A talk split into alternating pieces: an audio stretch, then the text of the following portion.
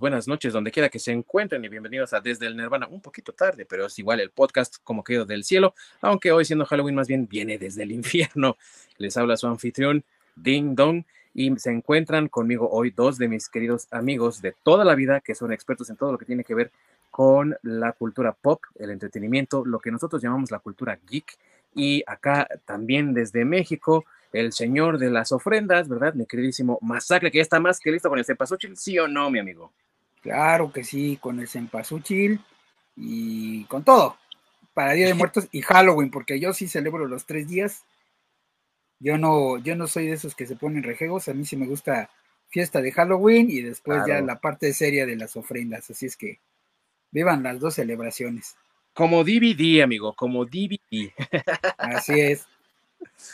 Eso es, y más puesto que un calcetín también, aunque está allá en las lejanías del Canadá, mi queridísimo Orc, que también ya tiene lista la ofrenda, aunque sea chiquita, que no me quedó Orc. Exactamente, bueno, en mi caso es ofrenda permanente.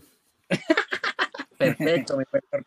Ofrenda permanente y ya estás listo para tú pedir dulces, no para darlos. Exactamente. yo sí festejo las dos, una porque pues no me queda de otra y la otra porque quiero. Eso es todo, mi querido eh, Orc también allá en las lejanías del Canadá. Y amigos, el día de hoy les tenemos un tema escalofriante, un tema espeluznante por más decirlo, ya que es un hecho de la vida real. Y muchas de las veces, amigos, cuando nosotros celebramos Halloween, lo que hacemos es pensar en los monstruos, en las brujas y los goblins, en todas esas criaturas producto de nuestra imaginación y obviamente del folclore de nuestras naciones y de nuestras culturas. Es decir, es parte del colectivo imaginario de nuestra personalidad y de nuestro, nuestra condición humana. Pero a veces también, tristemente, la realidad supera la ficción y hay monstruos de verdad allá afuera con atrocidades increíbles y que llegan a tal grado de conocimiento del grueso de la población que se convierten en parte de la cultura también y sus historias trascienden el tiempo y nos llegan en diferentes formas, ya sea libros, documentales, películas biográficas, adaptaciones.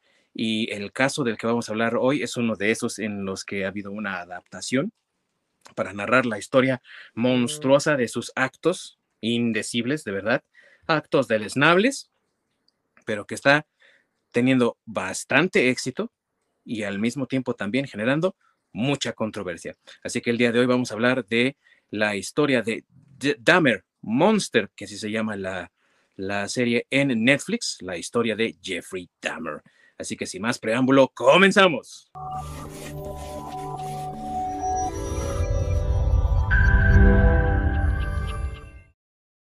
Muchas gracias a mi queridísimo Orc, que siempre está detrás de los controles, ayudándonos a las introducciones, las salidas y muchas otras partes técnicas, amigos, que luego ustedes no ven, para que todo corra de maravilla en este programa. Querido Orc, te cedo a ti la palabra para que les comentes a nuestros amigos dónde nos pueden encontrar si es que no pueden ver el programa en vivo. Pues pueden ver la repetición en nuestro canal de YouTube desde el Nirvana Podcast o pueden toparnos en cualquier plataforma de podcast de su preferencia, ya sea Spotify, Apple, Google, etcétera. Así es, queridos amigos, y también nos pueden encontrar en las redes sociales como desde Nirvana Podcast. Tenemos Facebook y Twitter para que nos den todas sus sugerencias y comentarios al respecto también de temas que quieran que tratemos aquí en este programa que hacemos para todos ustedes con mucho cariño. Y bueno, amigos, como ustedes saben, siempre damos contexto sobre el tema que vamos a tratar en el programa, pero en este caso, más que un contexto acerca de la vida de la persona de la que vamos a hablar, que es parte del programa, más bien vamos a dar un poco de contexto acerca de lo que ha hecho Netflix en últimos años. Y es que eh, hay que decirlo, amigos, Netflix ha tenido mucho éxito con sus historias eh, de criminales, historias de asesinos seriales, historias por más decirlo, verdaderas, ¿no? Ha tenido el caso del documental de John Wayne Gracie, por ejemplo, que también fue un muy buen documental de Netflix, tuvo también las cintas de Ted Bundy y después también tuvo eh, Despicable Evil, ¿no? Que es la película de del asesino serial protagonizada por nada más y nada menos que Zac Efron y Lily Collins, que también tuvo eh, cierta popularidad y que fue también un éxito y de hecho también en varios cines del mundo, aquí en nuestro país también, en México y supongo en Canadá también. Incluso se estrenó por un tiempo en cines, así que fue también un éxito para Netflix. Y en fin, ha tenido muchas otras historias de asesinos seriales y de demás que han tenido bastante éxito. Y siguiendo esa línea, Netflix ahora ha producido una serie que es, vamos a decirlo así, mitad documental, mitad eh, recreación, pero con unas actuaciones eh, bastante bien logradas, en una producción que se nota que se le ha puesto esfuerzo, que ha sido bien documentada y que tiene pues ahorita mucha gente hablando de ella, tanto para bien como para mal, y obviamente pues ha generado sus controversias. Y vamos a hablar de eso el día de hoy, vamos a hablar de lo bueno que tiene la serie, que me parece es mucho, vamos a hablar también de tal vez algunos detalles que pueden mejorar o, o detalles que nosotros notamos que no son tan buenos o que no tienen ese nivel de calidad. Y también vamos a hablar, pues, por supuesto, de la controversia que está generando, que es más que suficiente como para un solo programa, que no, mis amigos, porque la controversia está a todo lo que da. Exactamente, haciendo ruido por todos lados. Sí, así es. Y nada más, antes de comenzar, a todos nuestros amigos que nos ven y que nos escuchan, eh, pues una advertencia, ¿no? De que el tema pues no es nada agradable, ¿no? No es como hablar de, de nuestro tema de los cómics infantiles que tuvimos también este mes, o sea, es un tema escabroso. Entonces, eh, como dicen los gringos, ¿no? Viewer discretion, ¿no? Hay como que una, una advertencia. El tema es escabroso. No vamos a, a utilizar palabras muy fuertes, porque también nos censuran. pero, pero no. está además decirlo, ¿no? El tema está fuerte, son. Exactamente. Bienvenidos al especial de Halloween. Uh, ahora sí se van a contar. A ver quién, a ver quién duerme solito, ¿eh? Porque me dejas dormir contigo. Y pues hay que pasar por lo bueno, amigos, que yo creo que tiene mucho de dónde cortar ahí, mucha tela de dónde sacarle, eh, empezando, no sé, con las actuaciones, ¿no? O sea, creo que tiene mucho por ahí, ¿no? Sí, yo creo que empezando desde el cast. Uh -huh. La verdad, este. Ay, se me fue el nombre del actor que hace este. Evan Peters. Evan Peters, que hace a Quicksilver también. Se parece muchísimo a este Jeff Dahmer, pero muchísimo. Sí. Y, y, y lo estudió bastante bien, ¿no? Porque incluso tiene ciertos manerismos, ¿no? Si tú ves las cintas de la corte, eh, se parece también en cómo actúa y todo, o sea, estudió bastante al personaje, ¿no? Sí, en la manera como habla, que también como que arrastra las palabras. Ajá, sí. Sí, sí, eso lo, lo tuvo muy, muy, muy bien estudiado. ¿Cómo ves, buen masacre? ¿Piensas lo mismo? El Evan Peters, la verdad, sí se la rifó. Sí, la verdad sí es que el Evan Peters sí, sí se la rifó. Este, creo que mucho del éxito pues, de, de la serie es precisamente eso, que, que Evan Peters pues sí, o sea, no lo reconoces como Quicksilver en la, en la no. serie, nada que ver, o sea, está bien caracterizado, como ya dijeron, bien estudiado el, el, el, pues, el personaje, por decirlo de alguna forma, porque pues es una persona que sí existió, y este, uh -huh. y pues sí, ¿no? Todo lo que dicen, lo, la, la forma como esa forma como habla y como actúa, ¿no? Que un, un, poquito a la Sheldon Cooper, así como muy retraído y demás, este, pero combinado con, no sé, algo, eh, pues sí, algo medio macabro, ¿no? A la hora de hablar así como, como, no sé, como raro que sí, en realidad sí, pues si así era Jeffrey Dahmer, porque digo, lo caracteriza desde que era adolescente, uh -huh. si así era en la adolescencia, pues sí, era un güey con el que no te querías juntar, la verdad, o no te juntabas, estaba demasiado raro. Sí, creo que rebasaba lo de, de ser un, un, un, freak, ¿no? Él sí se pasaba de freak. Sí. Y es que actuaba así, la verdad, híjole. No, no, no, ¿cómo se dice? No, no recrimino a sus compañeros si es que lo, lo, rechazaron en algún momento, porque pues es que la verdad sí tenía como unas actitudes muy fuera de lugar, ¿no?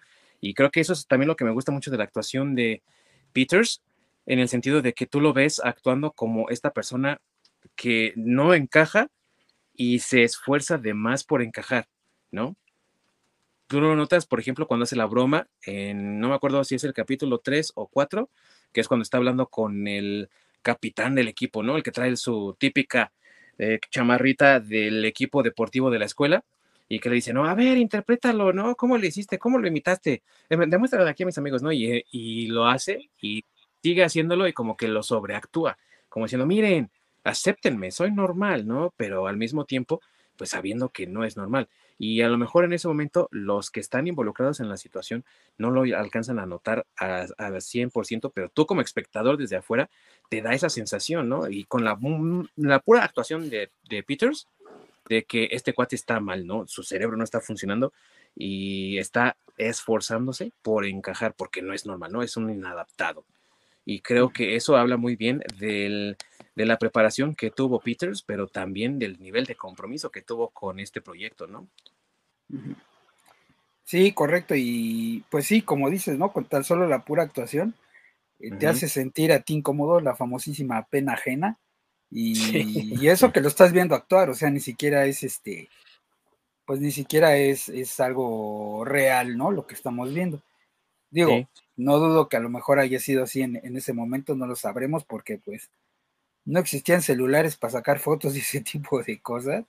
Estamos hablando que él era adolescente en los ochentas, entonces, este, pues no, todavía no, no llegaba esa tecnología, ¿no? Pero también, ¿sabes qué? A mí me gustaría también mencionar a pues al que le hace su papá, ¿no? A Andrew Shaver, que le hace de, de Lionel, de Lionel de Dahmer.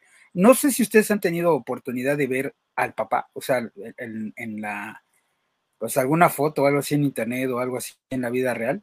Este, híjole, también está igualito, ¿eh? Igualito. bueno, sí, cañón. Ah, sí, ahora creo que el señor ahorita, pues ya, este, hasta donde alcancé a investigar, vive en un, en un asilo, tiene una persona que lo cuida, que de hecho por ahí también andaba eh, alguno que otro artículo de que iban a demandar a Netflix, precisamente por lo de la serie, pero digamos que físicamente él está, está igualito, o sea, se parece mucho, también está muy bien caracterizado y pues, ¿qué decir de la actuación de Andrew, no? O sea, si le ves cuando, todas las veces que intenta corregir a su hijo, sí le ves la cara así como la desesperación, pero al mismo tiempo también le ves la, eh, la parte de cuando quiere mucho a su hijo, ¿no? O sea, cuando lo visita en la cárcel, cuando este, lo mete al ejército, o sea, como que sí se la crees que es un papá que está preocupado por saber qué es lo que va a ser del futuro de su hijo, ¿no? Porque no le encuentra futuro y le anda buscando por todos lados, pero sí expresa muy bien él esa desesperación como papá. Sí, y eh, refleja también la frustración de no saber cómo ayudar al hijo, por lo que estás comentando. O sea, intentó lo del ejército, intentó con la abuela, intentó incluso desde joven, lo de la taxidermia, y tú ves eh, ese padre amoroso, porque a lo mejor muchos que ven la serie pueden interpretarlo como, ah, ves, su papá lo llevó a aprender a cómo utilizar cuerpos, de cierta forma, ¿no? Manipularlos para que entonces en edad adulta él pudiese igualmente manipular cuerpos, aprender a disecar, a conservar los huesos, porque él tenía osamentas conservadas, ¿no? Y eh, tenía eh, también eh, tenía esa, facilidad para cortar aquí y cortar acá, para desmembrar y demás, ¿no? Entonces, las personas lo pueden ver así, pero en realidad yo lo que veo es un padre que dice, ah, mi hijo está interesado en, en la ciencia, pues vamos a encaminarlo hacia la ciencia, ¿no? Porque aparte también el papá o sea, la, historia de Dahmer también es increíble, amigos, porque pues no es la típica familia norteamericana que nos pintan siempre en los casos de asesinos seriales de la mamá era una alcohólica desgraciada y el papá un borracho infeliz que era ausente, ¿no? Y que por eso genera violencia entre los niños y luego uno de ellos resulta que es un asesino serial o algo así. El papá incluso tenía estudios de doctorado en proceso cuando nació Dahmer y cuando nació su hermano menor, ¿no? Entonces no es un, un, cualquiera, sino que tiene estudios y trató de encaminar a su hijo también por la ciencia y fracasó también en eso, ¿no? O sea, ¿te imaginas la frustración como padre? O sea, yo no soy papá ni nada, pero debe ser frustrante que una de las personas que más amas en el mundo lo encaminas, lo animas y apoyas a que haga algo y, y resulta no hacer nada, güey, ¿no? O sea, changos. Sí, no sé, yo tuve una perspectiva, por lo menos de parte del, de la serie me mostró algo a mí completamente diferente porque la verdad lo que yo lo que yo interpreto es de que él era un padre ausente porque se, eh, la pasaba todo el día afuera en, ah, bueno, sí. por lo de los estudios, trabajo y, demás, que es a lo que le daba prioridad. Entonces, pues literalmente era un niño abandonado y obviamente lo poco que lo poco que lo veía, yo no noté ese padre amoroso, al contrario, era como incómodo el que estuviera con él, como que no sabía cómo interactuar con él. Entonces dijo, bueno, a ver si, si por este lado, pues compaginamos en algo, ¿no? En, el lado de la ciencia. Y pues, si hubiera visto esa parte del, del padre amoroso, uno en el momento de que se va o desaparece, se lo lleva porque aparentemente la madre era adicta al, este, a drogas. Sí, antidepresivos. Antidepresivos, narcóticos y demás. Entonces, pues no era el, porque sí se lo recriminaban, ¿no? De que no era el mejor ambiente, pero también tampoco hacía mucho. Lo que hacía era irse y, y pues así dejar esa responsabilidad, pues ahora sí, básicamente cuídate tú solo. Sí. Entonces, sí lo, sí lo trataba de ayudar, pero así como que era más, no sé si para, para satisfacer como esta, esta parte de, pues de que estoy ausente, como trato de hacer algo con él, pero tampoco lo quiero, o sea, no lo quiero conmigo. A mí me da más ese feeling. Y sí puede hacer, amigo, porque hay muchos detalles ahí que vamos a hablar también en la parte negativa. Entonces lo voy a guardar para ese momento. Pero sí entiendo lo de dónde, de dónde viene ese comentario y creo que también tiene mucho de acertado porque si bien es verdad que el papá de Dahmer lo apoyó mucho y estuvo ahí con él y trató de encaminarlo a la ciencia, sí también pues no eran tiempos muy frecuentes porque pues entre semana el papá sí estaba muy ocupado siempre y cuando llegaba pues nada más llegaba a que la mamá lo recriminara, ¿no? Y, lo, y según eh, esto ya fuera de la serie, pero dentro de la historia del personaje, eh, la verdad es que en muchas historias, recuentos y biografías de Dahmer han dicho que el papá siempre llegaba a pelear con la mamá. Y a veces ni siquiera porque él fuera una persona violenta, sino que la mamá, por lo que dices tú, mi amigo, como era adicta a varias sustancias, pues simplemente se le deschavetaba, ¿no? Se le iba la onda muy feo. Entonces, pues sí. Bueno, lo que pasa es que también hay que tener, con, bueno, hay que ubicarnos otra vez en el contexto de los tiempos. Sí porque la mamá, este, no era así, o sea, se volvió adicta y demás, antidepresivos y demás, cuando los antidepresivos en esa época pues no estaban tan estudiados las, las consecuencias que tenía en ese momento, y digamos que fue algo que pues desafortunadamente este, eh, fue destruyendo la familia sin que se dieran cuenta, ¿no? Porque el papá, el papá estaba ausente, pero porque trabajaba creo que era vendedor, ¿no? O algo así, se tenía que ir mucho tiempo y, y luego cuando regresaba, este, pues la, la, esposa, este, como tenía depresión, pero en ese momento no lo sabían, y le empezaron a dar antidepresivos y demás, pues digamos que fue de las primeras eh, personas que empezaron a consumir ese tipo de, de, medicinas y que le empezó a causar los efectos secundarios de volverse adicta a un montón de cosas, porque aparte se volvió hipocondriaca y, o sea, vamos, es, eh, eh, eh, digamos que la mamá fue en declive, ¿no? Y por eso llega un momento en que el papá ya no se entiende con, con ella y se empiezan a pelear. Sin embargo, el papá sí trató, o bueno, los dos, porque también fue la esposa, trataron de salvar el matrimonio porque incluso fueron a terapia, algo que en la serie nada más lo tocan muy por encima, pero... Muy someramente, sí. Así es, pero, pero el papá sí estuvo dispuesto en cierto momento a, rescatar ese matrimonio. Vamos, era una persona que sí, pues tenía errores como, como todos los papás, porque pues nadie nace sabiendo ser padre. y este, y entonces, desafortunadamente, los, los errores que él cometió, pues a lo mejor fueron demasiado grandes, no, lo sé. Pero sí es algo que también el papá, bueno, por lo menos en la serie, reconoce al, al final, ¿no? cuando ya él sentencian a su hijo, él sí le dice así como que pues debía de haber estado más contigo. Y, Te fallé, ¿no? Exactamente, o sea, eh, eh, como bien dices, ¿no? A diferencia de otros asesinos seriales, este, él, él sí tuvo una familia, eh, o bueno, por lo menos sí tuvo una persona que lo quería, porque su papá sí lo quería. Que intentó y falló es diferente, no era, no fue alguien que lo, que lo, pues sí, que lo ignoraba o que lo maltrataba o que abusaba de él o algo así, porque incluso Él fue quien lo mete al ejército, él fue quien le paga la universidad, incluso pagó este trimestres en adelantado. Así es, para que él pudiera hacer algo. O sea, sí, él trató de eso. Tal vez, como dice Lord, tratando de corregir sus errores de, del pasado, pero sí era alguien que le interesaba su, su, por lo menos su hijo, porque no profundizan en su relación con el otro hijo que tiene. Este, pero, y digo, en ningún lado también yo estoy buscando a ver si, si, si realmente él se preocupaba de, su hermano. Obviamente, pues no hay mucha información de, de del hermano, y pues, digo, todos entendemos por qué, y más viviendo en Estados Unidos.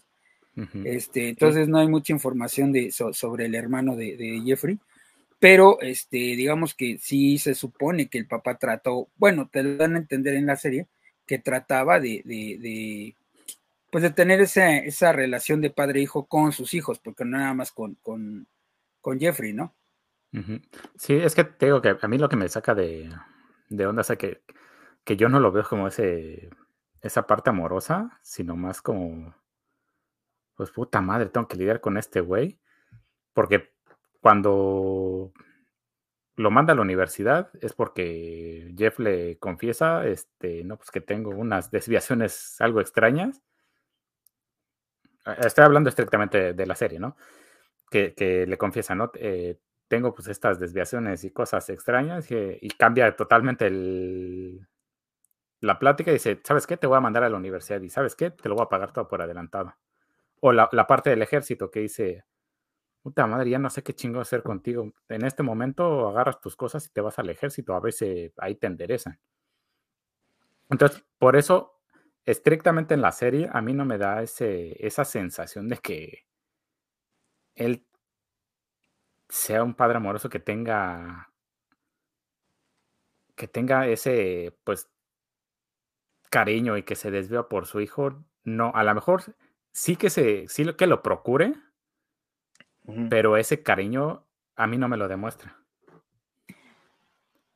Bueno, es que también vuelvo a lo mismo, es otra generación, o sea, sí, como hace otros tiempos y otra generación, o sea, a lo mejor el papá, por ejemplo, ahorita en, la parte que mencionas de cuando le, le, menciona que, que, pueden o que tiene otro tipo de desviaciones, eh, pues recuerdo que en ese momento no estaban como muy abiertos como ahora a, ese, tipo de temas, eran como muy tabú.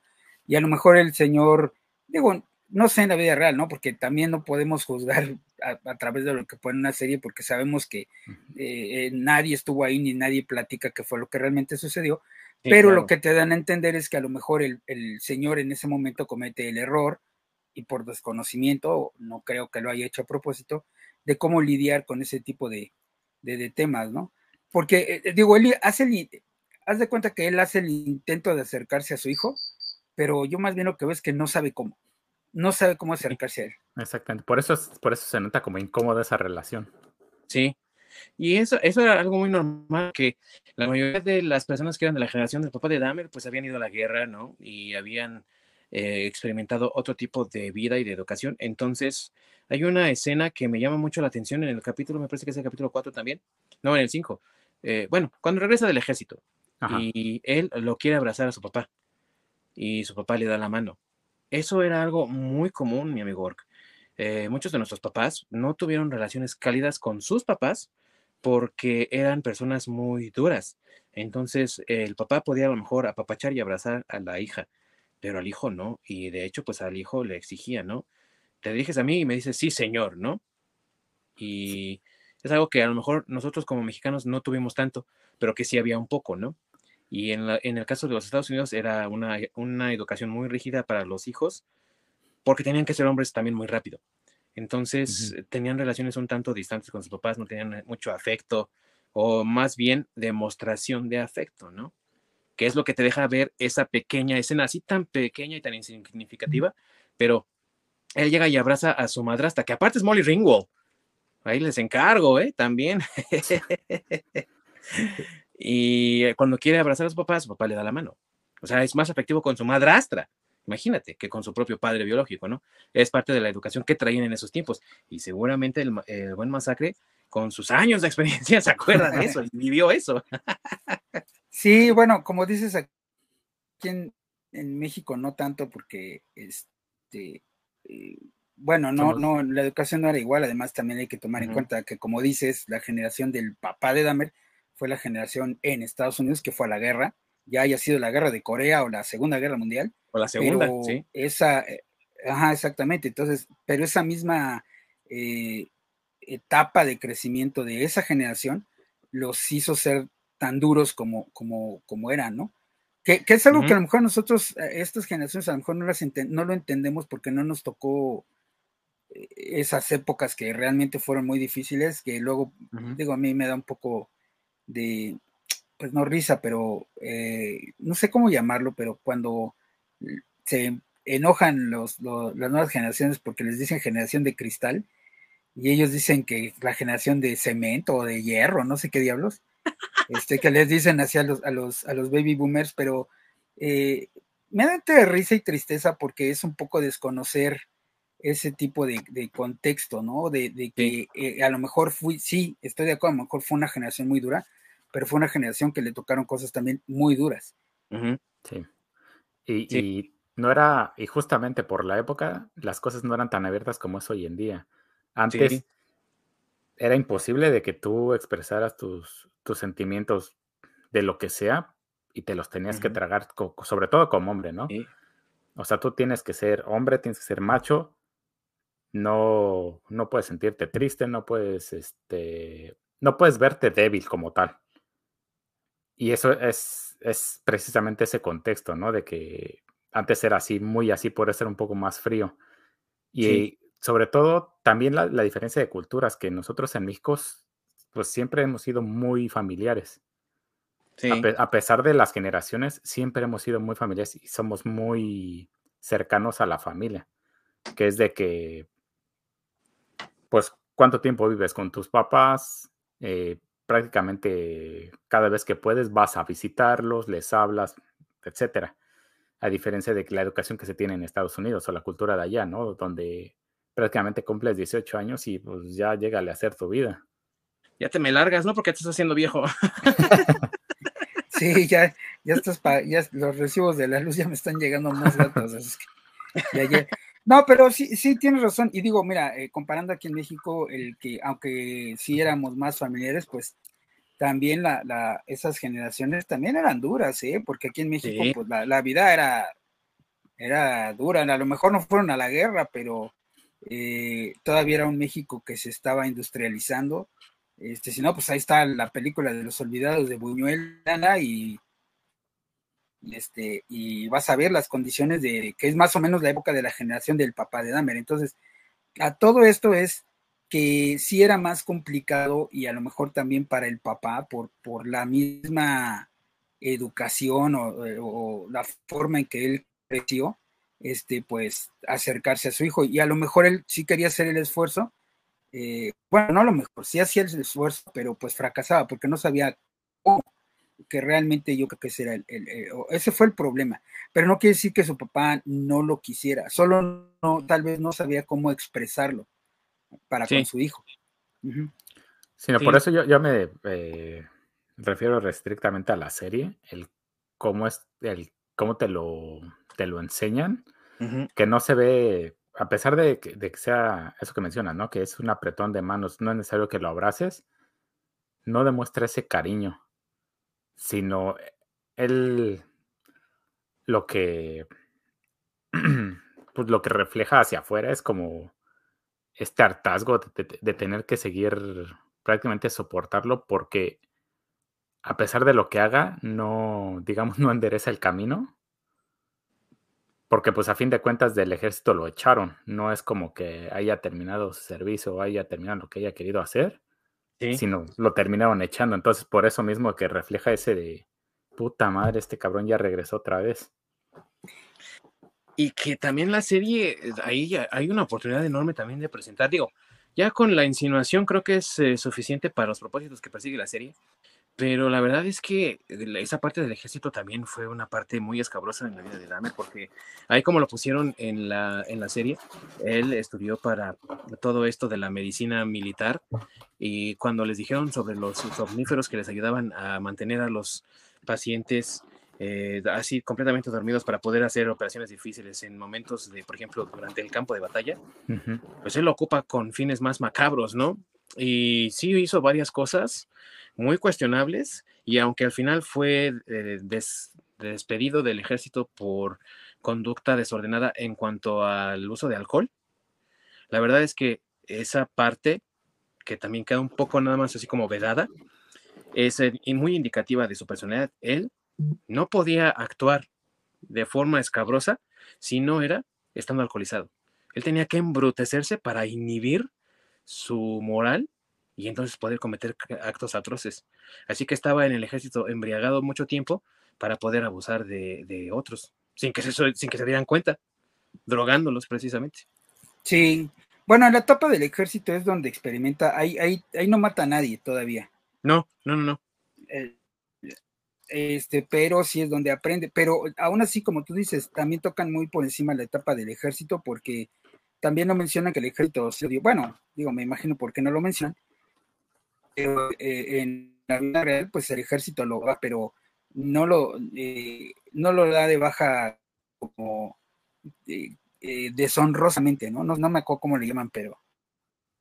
O sea, de cuenta que lo, lo dan deja como honrosamente, o sea, como una baja honorable así, porque el, mismo ejército piensa que no, pues que el problema que tiene con el alcohol en realidad no va a afectar su vida. Eso es lo que el, tonamiento del ejército, por lo que les de baja. O sea, de cuenta dicen, bueno, para el ejército no sirve porque pues pedote el güey, ¿no? Pero pues en la vida civil no tiene, no tiene problema. Entonces no, no lo dan de baja del ejército este, como eh, honrosamente. ¿Para qué? Para que le dieran oportunidad es la intención del ejército de que le den oportunidad de que la vida civil se desarrolle. Porque, bueno, no sé si saben, pero que los den de baja en el ejército este, deshonrosamente en Estados Unidos le cierra muchas puertas a, las personas para trabajos y ese tipo de cosas. Sí, sí, o sea, una baja deshonrosa del ejército es prácticamente, mejor comete suicidio, porque te va a ir de la fregada allá en el mundo. O sea, es, es horrible una baja deshonrosa en los Estados Unidos. Y aquí, pues, seas militar o no, no pasa nada, ¿no? Te ven de abajo, no es lo mismo, güey. sí, te vas con, te vas con los narcos, no, no, no sé. No trabajas de, trabajas de botarga doctor Simi. Pero sí. No sé, no sé, no lo sé, no me desaparezcan, por favor. Se los ruego. Sí.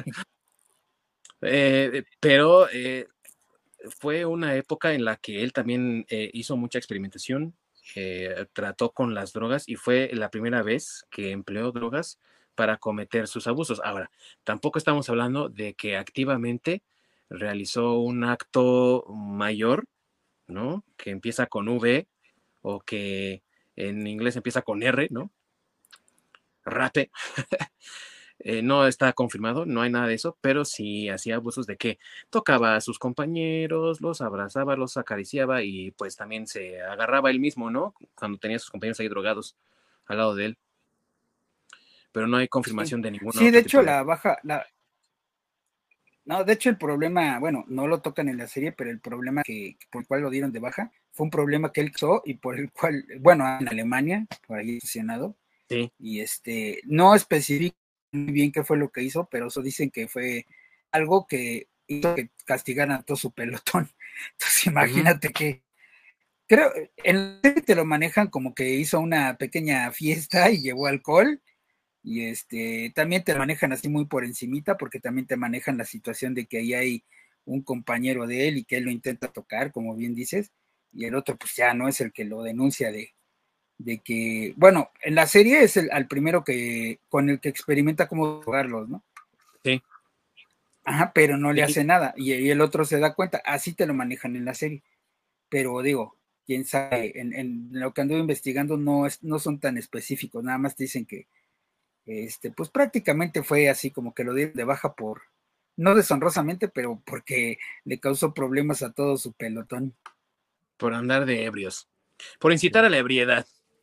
Pues sí, posiblemente sí. Regresamos al, a la época de cuando sucede eso, ¿no? Donde a fin de cuentas a los gays se les ve como pues prácticamente como leprosos, ¿no? Se les, como si fueran enfermos o algo así. Entonces, son de ese tipo de cosas en los que eh, temas tabú, que obviamente no lo, no lo pueden hacer público, ¿no? De que ese tipo de cosas sucedían en el ejército.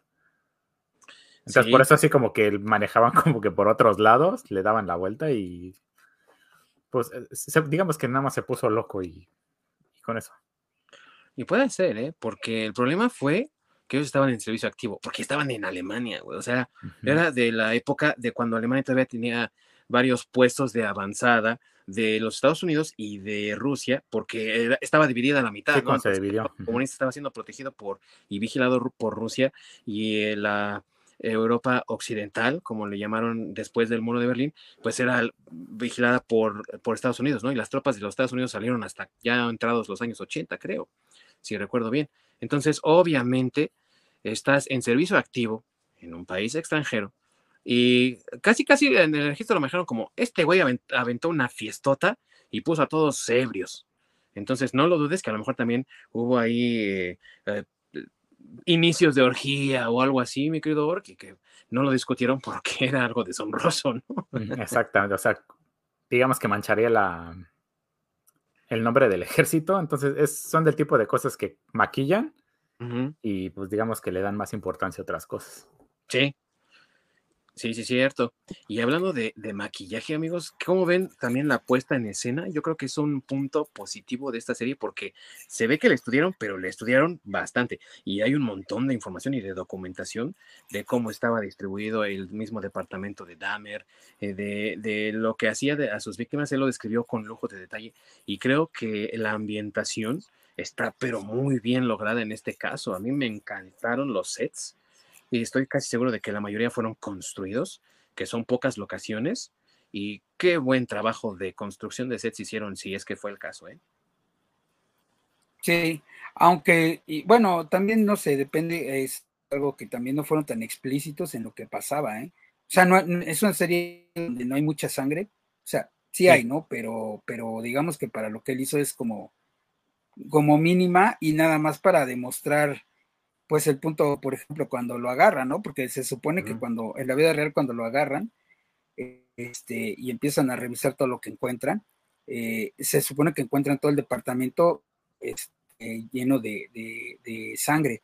Este, claro, lo revisan con luminol y todas esas cosas y por eso se dan cuenta, pero este, y aquí en la serie, pues eso no, no te lo ponen, solo te ponen que está el cuarto como muy oscuro y algunas manchas de sangre por ahí, pero se supone que en la vida real, este sí fue así como muy dantesca la escena, ¿no? Ya saben, porque aparte tenía, aparte aquí nada más te pasan como muy rápido la escena de, de, la cabeza que tiene en el frasco, pero se supone que él tenía, este, e, en la vida real lo que encuentran es que tiene esa, e, esa cabeza en el, en el frasco, pero aparte tiene tres cráneos y en el tambo que sale en la, en la serie, este, adentro encuentran tres torsos que se están disolviendo ahí. Eso obviamente en la serie no sale, ¿no?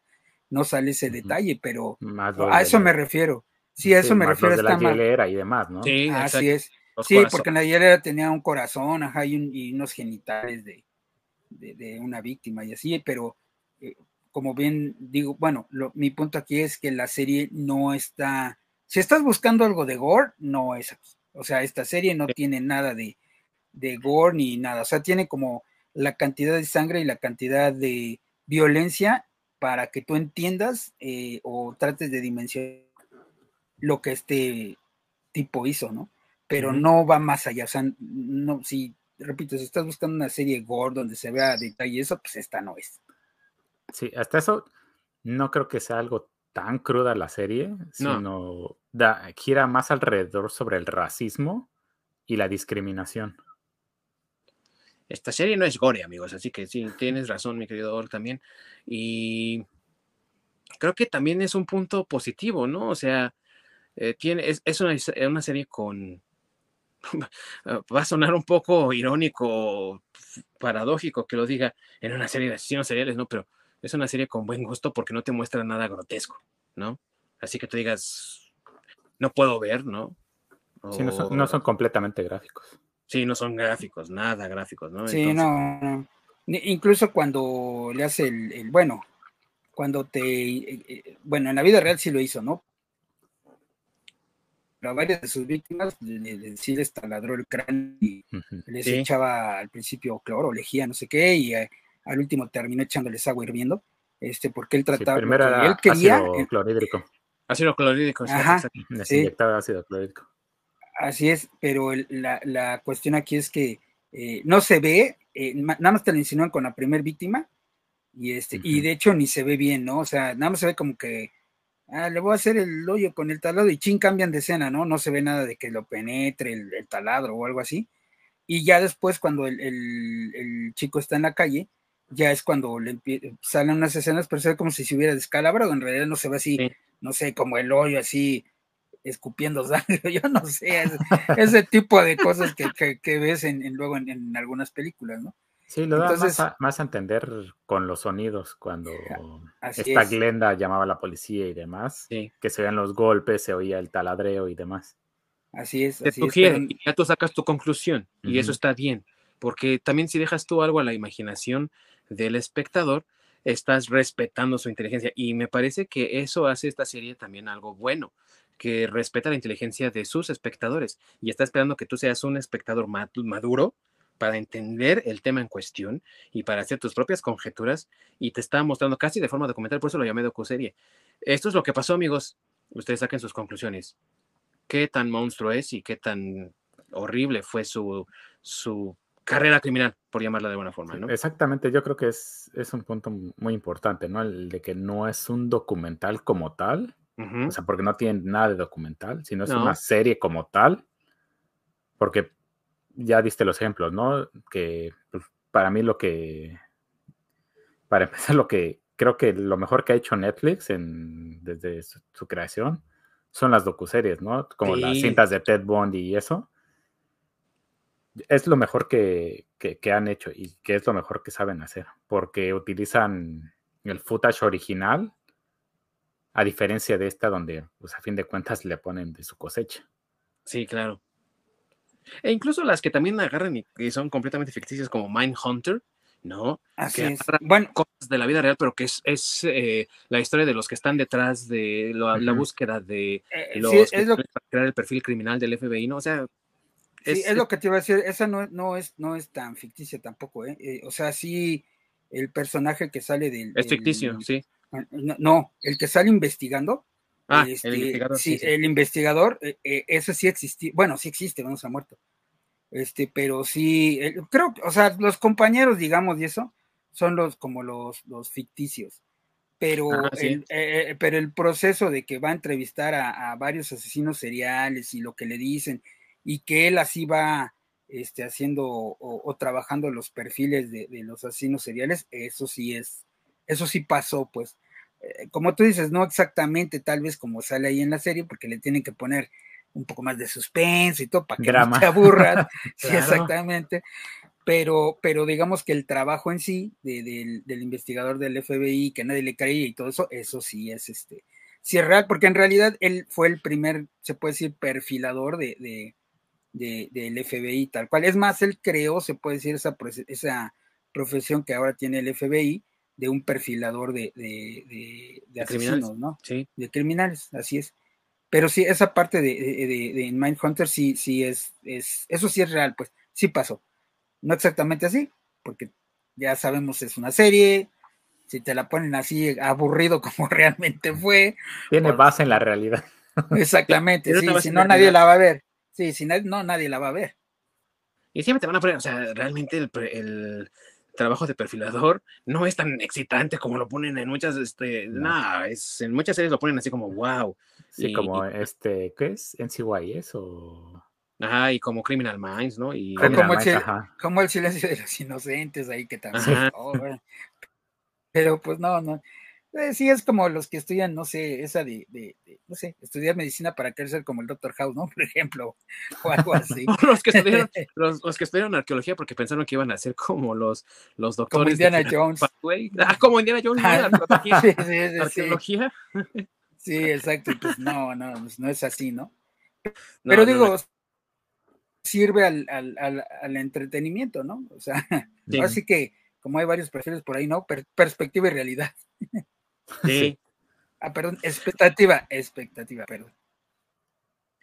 Y lo que decía Ork del racismo que luego se muestra en la serie, creo que, ¿sabes qué también pasa ahí mucho, mi querido Ork? Que la serie trató de presentar a muchos de los personajes de las víctimas que eran de otras etnias y como que a los que eran blancos, porque Jeffrey Dahmer no era, realmente racista, eh, de que rechazara a unos en favor de otros o que sus crímenes fueran basados en el racismo el odio racial. Eh, lo que pasaba es que más bien eh, se como que se enamoraba de los de las estructuras óseas de las personas, o sea, como de la, de la composición. ¿No? Sí, ese era, ese era, su, ese era su tipo. sí, ese era su tipo. O sea, digamos que parece chiste, pero le gustaban los negros, güey. O sea, realmente si te pones a, a verlo, porque es, Sí, ahí está la investigación que luego le, bueno, o sea, obviamente lo estudiaron y lo entrevistaron muchas veces y todo. Y sí, como bien dice Ding Dong, ¿no? Él confesó que lo que le gustaba era la, la estructura del, del, del, del cuerpo bueno, lo que, del cuerpo, lo que le gustaba mucho, según sale ahí, que era en lo que él más se fijaba era en el pecho y el abdomen. Los torsos. Así es, los torsos le gustaban mucho, entonces, pues sí, güey, aunque se oye como cuando bulean al, al, chico de la escuela, pues le gustaban los negros, güey. ¿Qué puedes decir? Pues hacen tateo ejercicio y se ponen mamadísimos, güey. Pues es lo que le gustaba a este cabrón. Y, y no era por ser racista, al contrario. O sea, pues se los encontraba muy buenotes. Sí, no, pero lo del racismo no era de que él fuera racista, sino todo alrededor. Porque a fin de cuentas, él como era blanco, tenía muchísimos privilegios y se nota mucho en la escena donde está con el juez, que le dice, o sea, la verdad, no es necesario que vayas a la cárcel porque se ve que eres un chavo con futuro. Entonces, pues prácticamente, mm. pues, te voy a dar chance y puedes irte. Y obviamente. Sí, en ese sentido, sí, como. toda la horda de las personas, ¿no? Que se le va encima. Sí, claro. Sí, como cuando también, cuando lo mencionas, este, el chavito cuando lo encuentran en la calle y la vecina le dice a los policías, oigan, pero pues no manches, él no tiene, se ve que no tiene 18, están locos, ¿o qué les pasa? Y, pero los policías, pues tal vez nada más porque él era blanco y la vecina pues era de color y el, chavito era un asiático, pues a lo mejor... Era asiático, sí. Sí, sí era asiático, así porque era filipino. Era, o, no me acuerdo, pero era, era de, de, de por aquellos, aquellos lugares. Yo tampoco no recuerdo bien, pero era de aquellos rumbos. Y este, y sí, o sea, la policía le, también no investiga ni profundiza porque pues le creen a lo mejor porque él es, él es este blanco, que en la vida real también pues fue algo que les criticaron mucho, ¿no? Y eso súmale de que pues eran gays. Bueno, él dijo abiertamente que era gays, entonces es, es sumarle otra, otra piedra. Y que estaba muy, muy abierto en ese momento eh, lo de tratar de respetar los derechos de la comunidad de, eh, gay, pero que pues estaba en su infancia, vamos a decirlo como es, ¿no? Era algo a que apenas estaba como que despertando, entonces muchos policías también no querían tocar el tema porque no fuese que se les acusase de algo que no estaban haciendo. Entonces, cuando Dahmer dice, es mi novio, entonces dicen, güey, ya ni lo toques, o sea, no, no nos vamos a meter en un problema por averiguar si sí o si no. Sí, güey. y, se ve que es muy enfático con ese, y hacemos pues cosas de gays, ¿no? Sí. Y miren en mi casa y tenemos cosas de gays. Por eso es lo que me refiero con lo de la discriminación y que en esa, sobre todo en esa época que era, pues en, en pues básicamente los inicios cuando empezó a ser como más público, pero que se toma como un tabú y literalmente los veían como leprosos. Sí, por un lado. Y por otro lado, que la policía estaba como tratándola así con pincitas, amigo, porque estaba ya empezando eso de eh, abrirse a los derechos de la comunidad LGBT y entonces tampoco querían pues una investigación, porque no era como ahora que tienen cámaras en los cuerpos y entonces graban inmediatamente todo lo que ellos hacen y se puede ver y ya no hay cómo pueas decir que no. Entonces, era la verdad una cosa un poco picante. sí, era complicada, porque sabes qué, también estaba en su apogeo el, este, el SIDA. También. Que, por eso, precisamente por eso fueron muy, este, muy etiquetados de que por ser gay prácticamente tenía SIDA a fin de cuentas que fueron dos factores fundamentales en esa época, que pues, por, supuesto que aumentó muchísimo más la discriminación. Sí. Y, de lo del, cuando está con el juez, ahí creo que también la serie trata de compactar demasiadas cosas, eh, que es uno de los detalles que quiero comentar en la parte negativa, pero eh, que también deja de lado que Dahmer fue arrestado varias veces por exposición indecente, ¿no? O sea, andaba desnudo de repente en... Ah, pues lo que vimos en la, en, ahí en esa parte, ¿no? De que eh, estaba en la feria y estaba ahí agarrándose, sabroseándose, ¿no? Y entonces lo arrestan y, bueno, pues es que eh, eres un muchacho que tiene futuro, pues ya te vamos a dejar, te vamos a soltar, ¿no? ¿Qué es lo que pasa? Que no había ningún récord criminal eh, previo y pues eso es un, obviamente te ayuda a no tener mayor problema con la ley en ese momento.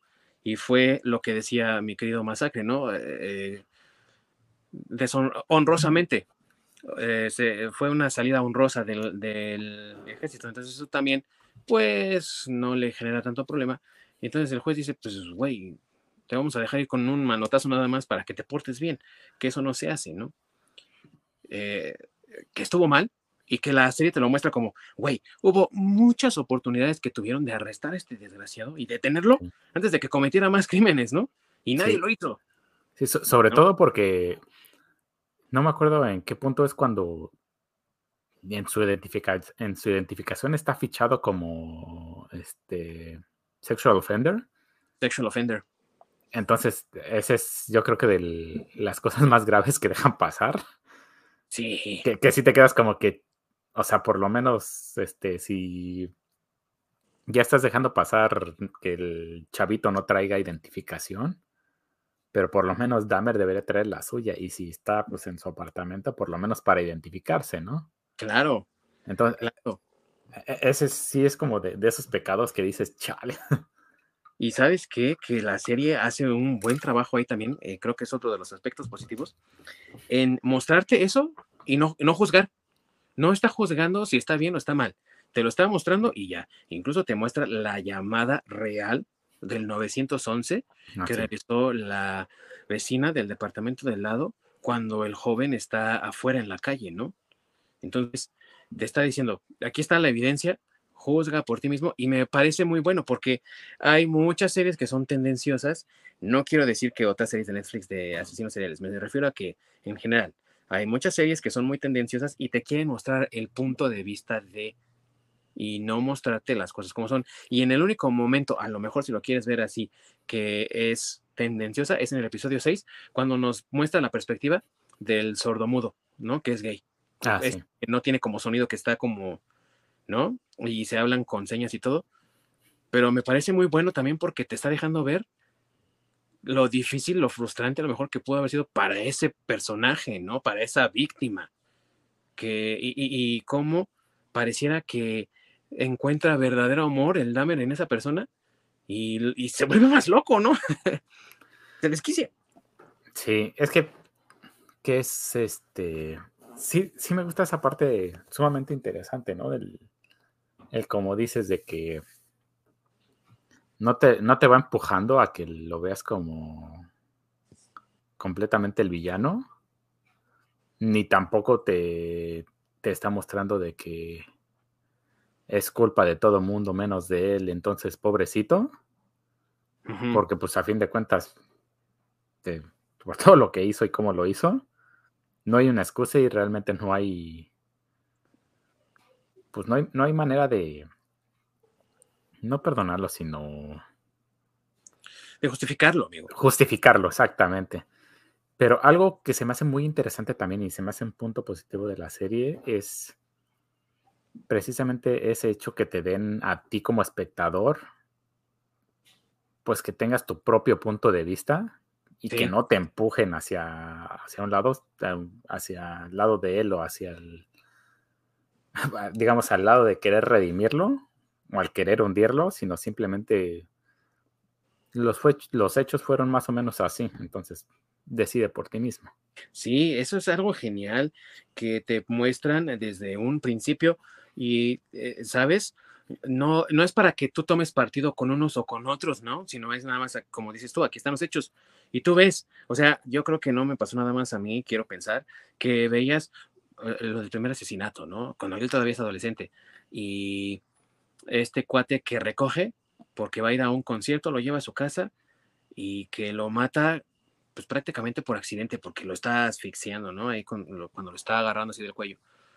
Y después lo que hace de despedazar los huesos y luego esparcirlo por todo su jardín, dices tú, es un acto monstruoso. Pero, güey, a lo mejor eran otros tiempos y la gente era muy confiada, pero ¿qué haces agarrando eh, Raid, no? Con un perfecto desconocido y todavía que te lleve a tu casa a tomar una cerveza y tú, ah, sí, cámara, está bien, incluso si es de tu edad, ¿no? Si es adolescente como tú. Eh, a lo mejor porque también vivimos una época más peligrosa ahora o somos más precavidos. Sí. E, pero sí, no te metas ahí, ¿no? Exactamente. Sí, pero justamente, ¿sabes qué? Que eh, era muy popular hacer hitchhiking en... Creo que desde los 60 donde... Sí, pues con todos los hippies, ¿no? Exactamente. Literalmente ibas caminando y te topabas a alguien, le hacías la seña para que te diera ray y te daban aventón. Entonces, hasta que, pues obviamente empezó a crecer eh, eh, la criminalidad y todo, donde se, empezaron a hacer los avisos donde estaba prohibido el hitchhiking y demás, precisamente por seguridad. Sí, sí, eh, a lo mejor ese exceso de confianza, ¿no? Lo llevó a, aceptar ese aventón y todo, pero sí, eso, o sea, es un momento en el que dices tú, güey, sal corriendo, no te quedes, ¿no? O también en el episodio en el, en el que mete al cuate en la maleta. Y dices ah, tú, ¿por qué estás ahí adentro?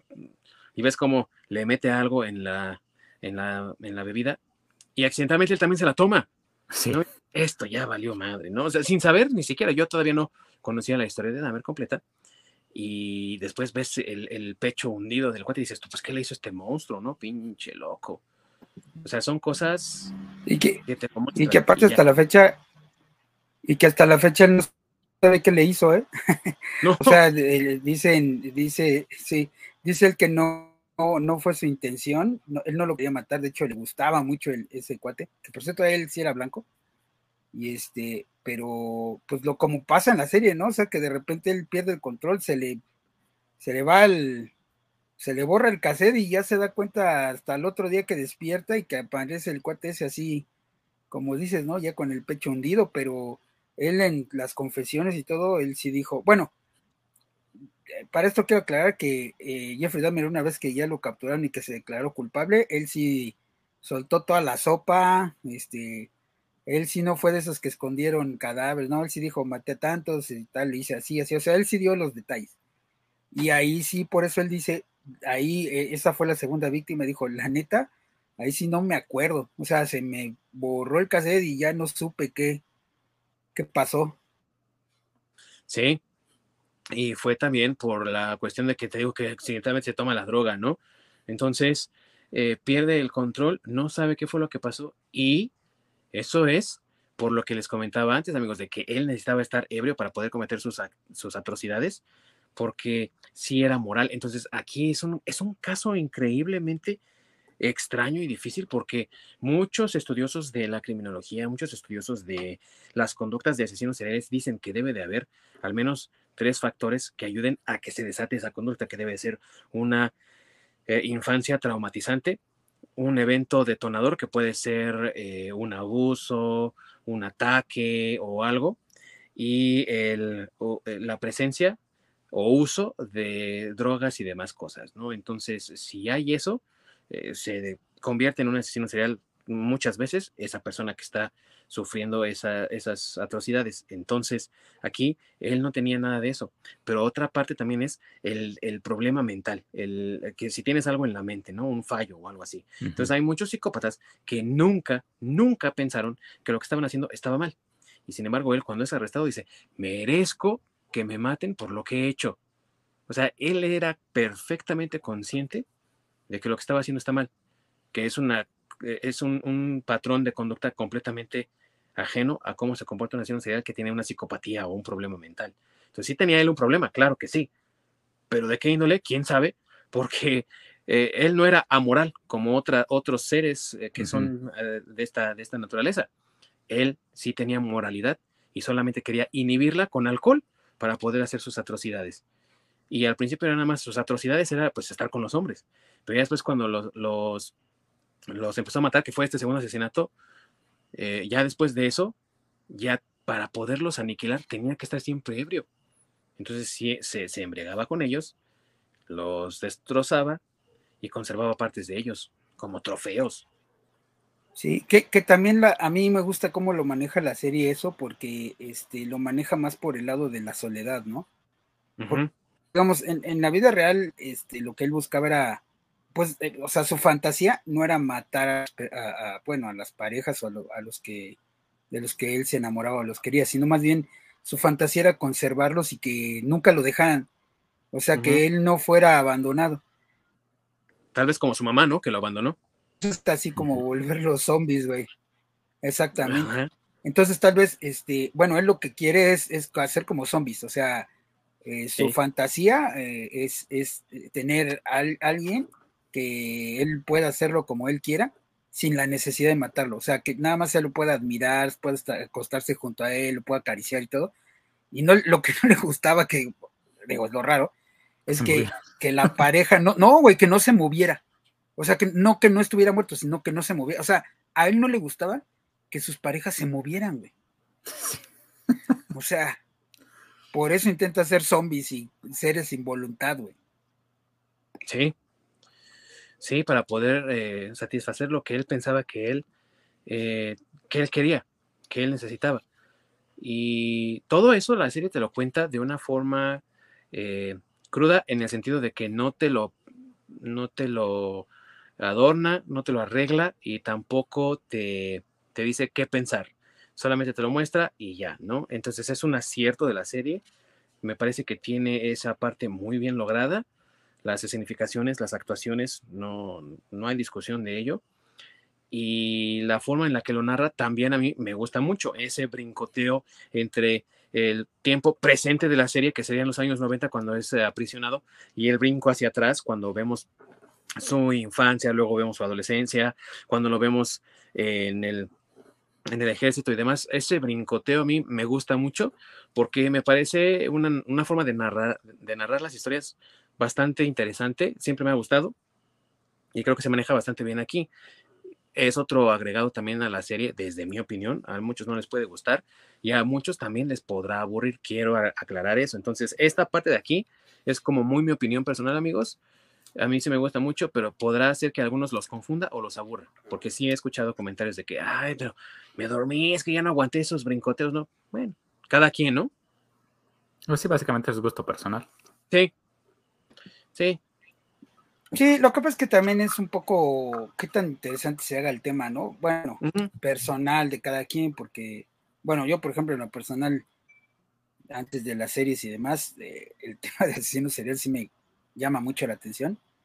He leído de muchos asesinos seriales, viendo mexicanos, y este, o bueno, latinoamericanos, porque hay por ahí unos también horribles, que son este, de por allá del sur del continente Sí. Y este, pero bueno, en lo personal, como tú bien dices, a mí ese tema sí se me hace interesante y bueno, ver este tipo de series, aunque yo ya me sabía la historia de lo que había hecho este, este cuate, pues el cómo la presentan a mí me parece muy bien por parte de la serie, porque repito, no tiene esa parte así como de eh, tan explícita de sangre que a lo mejor a mucha gente eso les podría molestar en, el, en el, sentido de ver la, la, o bueno, al momento de ver la película, y este, y bueno, yo no la sentí como lenta, yo también estoy de acuerdo contigo, a mí también me gusta cómo manejan los tiempos ahí en cómo te van contando la historia. Porque de hecho comienza cuando lo, cuando lo atrapan, no comienza cuando, cuando este, cómo se va desarrollando, ¿no? Desde niño hacia, hacia lo que va pasando, no, comienza cuando lo agarra. Y de ahí ya empieza a hacer esos saltos. Sí. Y como dices tú, amigo, hay, hay, hay seriales eh, eh, mexicanos y latinoamericanos, los Maizoro eran geniales. Ah. no le pedía nada a los Kellogg's, ¿eh? Ah, no era ese cereal, güey. Entonces, ¿de cuál hablamos?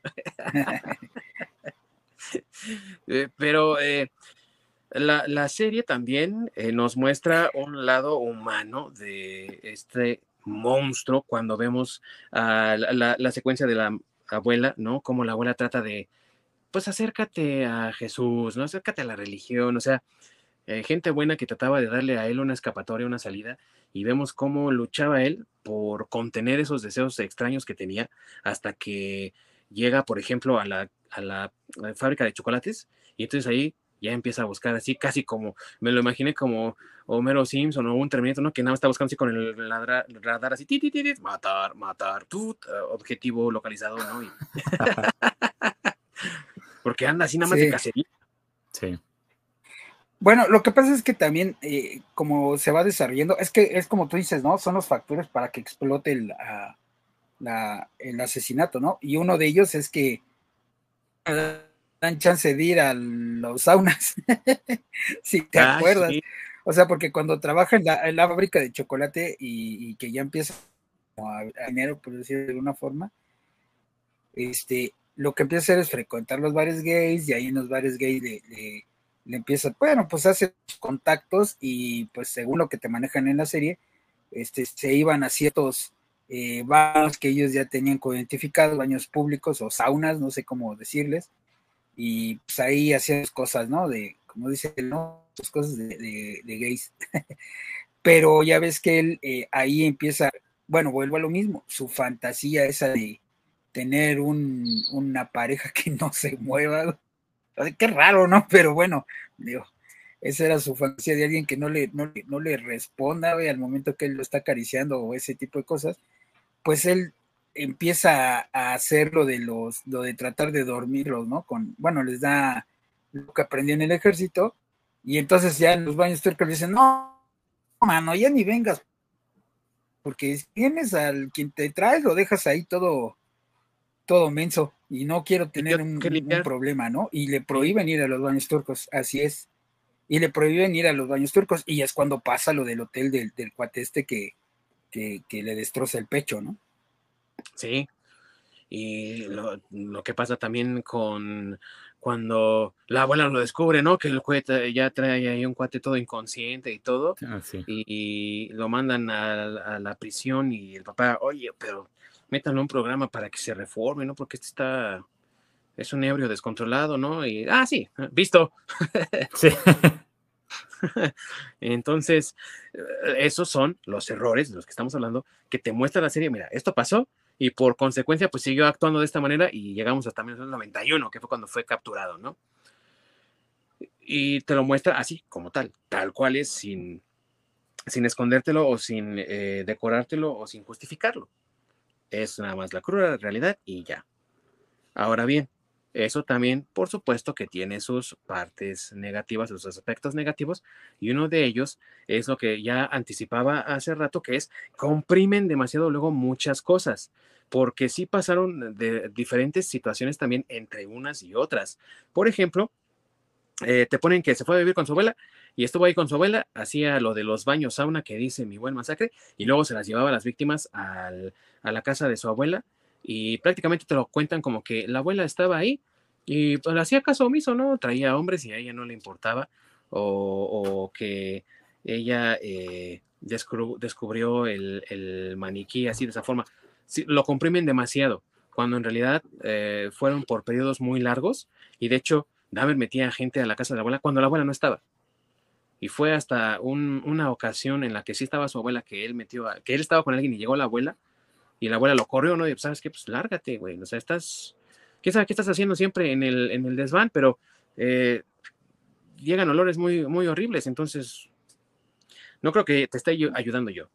Pero no se desarrolla eso tanto porque se comprime mucho y bueno, son, son 10, eh, son, perdón, sí, 10 capítulos, pero bueno, pues al menos trata de alargar esas partes, ¿no? Que son también importantes para entender cuánto tiempo pasó y cómo actuaba, porque también no era de que uno y detrás de otro cada noche, sino que tenía como periodos de descanso, aunque fueran poquitos, de días, a veces semanas, pero sí tenía periodos de descanso y luego otra vez volvía a las andadas, ¿no? Sí.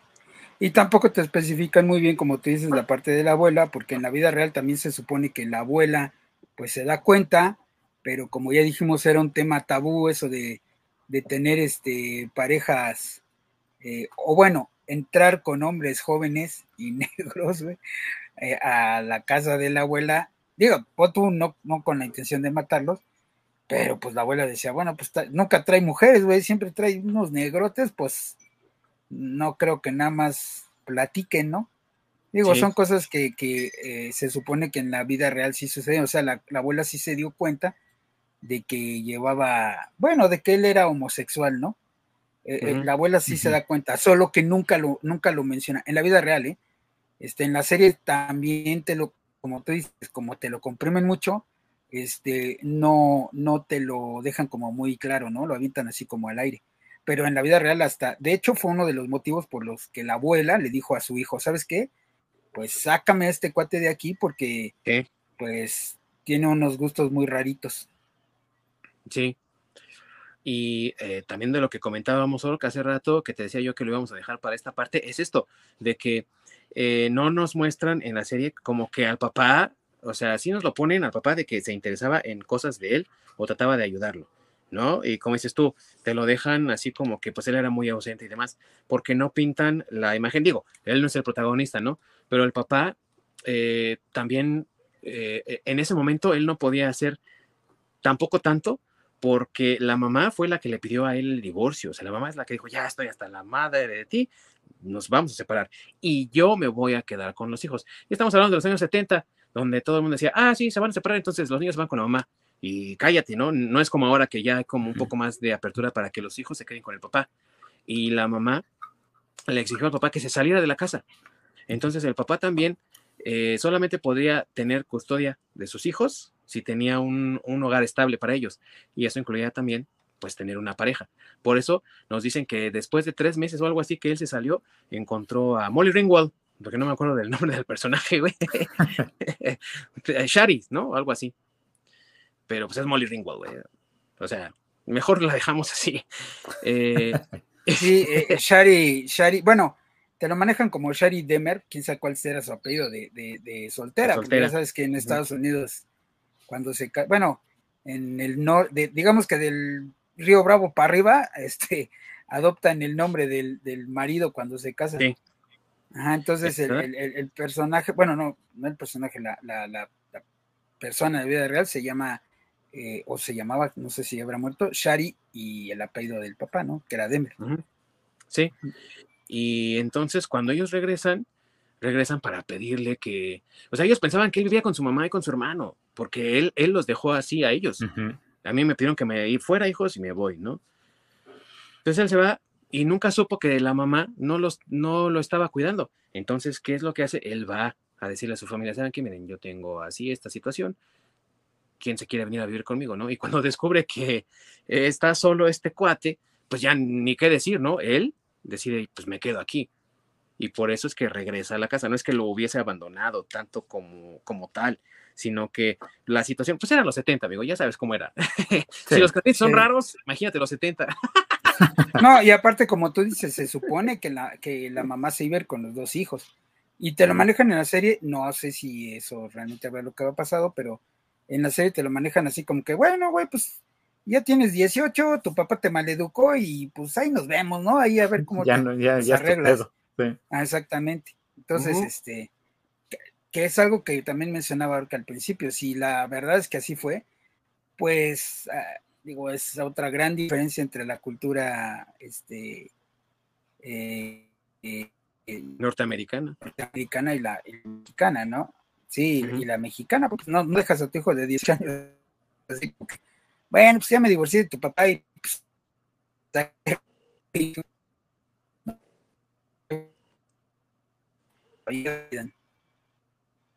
Y yo ya no escucho, mi querido Masacre. Bueno, está como cortado. Sí, estoy igual, tampoco lo escucho. Ah, ya regresé. Creo que sí. ahí está. Ah, no, se sigue cortando, Está como un poco intermitente mi internet. Sí. Ahí está ah, otra vez. Sí, eh, ese es uno de los puntos entonces ahí que yo veo ah. como un poco negativos de la... Ah, sí, perdón, amigo. Ah, sí, está fallando todavía su internet. Es rara como los canadienses, ¿ya ves? su internet está rara como la de los canadienses. Eh, es un punto que yo sí noto un poco negativo, ¿no? De esa compresión, lo entiendo porque son 10 capítulos, pero pues a lo mejor que le hubieran dado un poco más de capítulos, no pasa nada. Digo, hay series de 13 y todavía son bastante eh, digeribles, ¿no? Porque ahora la tendencia es que sean series cortas, pero pues 13 episodios yo creo que no hubiera estado nada mal, ¿no? Sí, yo algo que sí vi como negativo es que se tomaran tanta libertad artística como para pues hacer más dramática la serie cuando pues la historia en sí ya es bastante dramática, cruda y demás. Pues, ya, no había necesidad de meterle tanto, este, digamos, a sonar tanto, tanto una historia que, digo, si te, si te pones a buscar un poco, sabes de, qué trata. Por eso a mí la parte donde le dedicaron todo un capítulo al, a este personaje, a una de sus víctimas, el que es sordo, Sí, a Tony. A este Tony se me hizo como completamente innecesario dedicarle todo un capítulo a él para ver cómo era su vida, cómo creció, o sea, tu personaje principal es otro. Mejor, en vez de, andar pues, cortando información o cortando partes o compactando y, y, dejando como ciertas cosas que a lo mejor podrían ser de más interés fuera, solo para hacer como esta historia pues tipo Disney, de cómo es de que Dahmer había encontrado el amor con Tony, sí es como, en lo personal a mí se me hizo innecesario, que pudieron haber ocupado todo ese tiempo, pues para desarrollar más, ¿no? Lo que nos estás contando.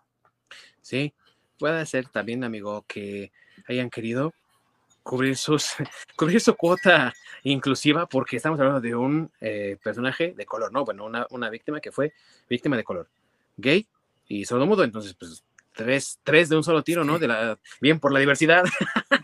y, eso, y el siguiente, el siguiente capítulo que se lo dedican a Glenda, donde, pues para empezar, Glenda vivía, ni siquiera vivía ahí, ¿no? no o sea, no era ese personaje que vivía al lado. No, no, no existió. Sí, existía, sí existió Glenda, sí existió. Ah, bueno, Nada pero era... que ella vivía en otro edificio. Así es. Digamos, compactaron como cinco personas en ese personaje. Así es, sí, e, eso es a lo que me No existió en, en, el sentido de. No era su vecina así como lo ponen en sí, No, era otra persona. O sea, compactaron, en vez de compactar esas cinco personas, digo, nos pudiste haber dado más contexto o algo. Pero. No sé más, eh, en vez de dedicarle todo un episodio a ella y darnos una historia que quién sabe de quién era. Sí, yo estoy de acuerdo ahí con el orc y bueno, con los dos, con, con Ding Dong y con el orc. Creo que también es de la parte, pues, eh, un poco mala de la, de la, de la serie, porque bien dice orc, pudieron haber incluido otras cosas, pero pues yo estoy de acuerdo con Ding Dong de que pues la cuota de, de, de, de inclusión, ¿no? Porque aparte pues la vecina pues, aprovecharon que como era un barrio de gente de color, pues dijeron, ah, pues mira, ya tenemos la víctima y ahora que la heroína, pues también, ¿no? Sea de color, porque pues, eh, pues Black Power, ¿no? O no sé, algo así. Entonces, eh, sí creo que ahí es donde les falla un poquito otra vez querer este, meter cositas ahí como que no. Es más, de hecho hasta me hicieron dudar un poco de que la víctima sí haya sido en la vida real este gay, este de color y aparte sordo, que hasta lo investigué. No, sí, sí fue, pero sí, sí, sí, fue, sí, sí, pero, pero en es, o sea, al, verlo yo dije, ah, chale, o sea, sí habrá sido así, o la neta nada más lo están metiendo por la, por, por la cuota, ¿no? Sí, es que este es, lo que digo, ¿no? De que hicieron como una esta mini historia Disney donde el príncipe encuentra a su otro príncipe. A su princeso a su princesa. y desarrollan toda esta historia de cómo es que era este chavo, este Tony perfecto y sus aspiraciones y, y qué es lo que iba a hacer de él. Bueno, pues ocupa también, entonces, si vas a contar la historia de una víctima, cuenta, cuenta todas, porque a fin de cuentas, si le vas a dar voz a uno, le tienes que dar voz a todos, porque todas, todos fueron víctimas y todos tienen una importancia, no solo una persona. Sí, y, que, incluso uno de ellos era amigo de Tony, o sea que también fue real. O sea, ya, si te acuerdas, son tres los, los, los amigos que están ahí en la historia. Y sí, sí es verdad. Dos de, digo, no sé si hayan sido tan amigos, pero sí es, es verdad que se conocían. Sí, y porque la comunidad era realmente un poco cerradita, entonces eh, se conocían tantos que Incluso en algún momento la comunidad gay de Milwaukee pensó considerar seriamente el utilizar alias para proteger su identidad y lo demás, porque sí había como mucha, pues mucho miedo, ¿no? Después de todas las atrocidades que hizo este monstruo.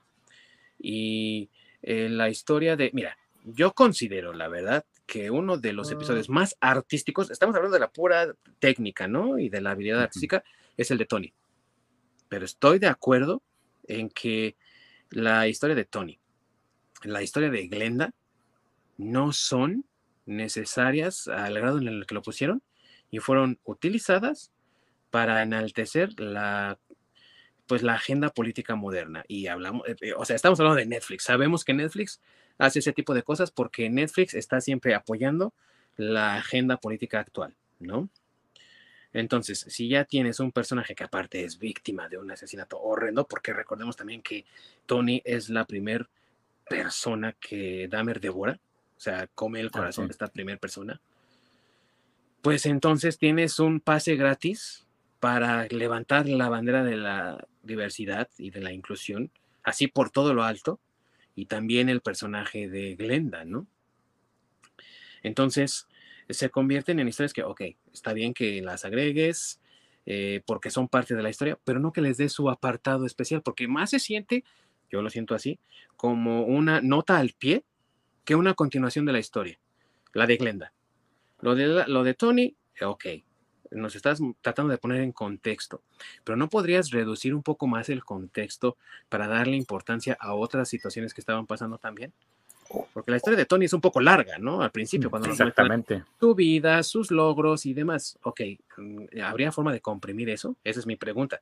Porque toda esa historia de Tony es nada más un contexto, contextualizar lo que Dahmer después encontró en él, ¿no?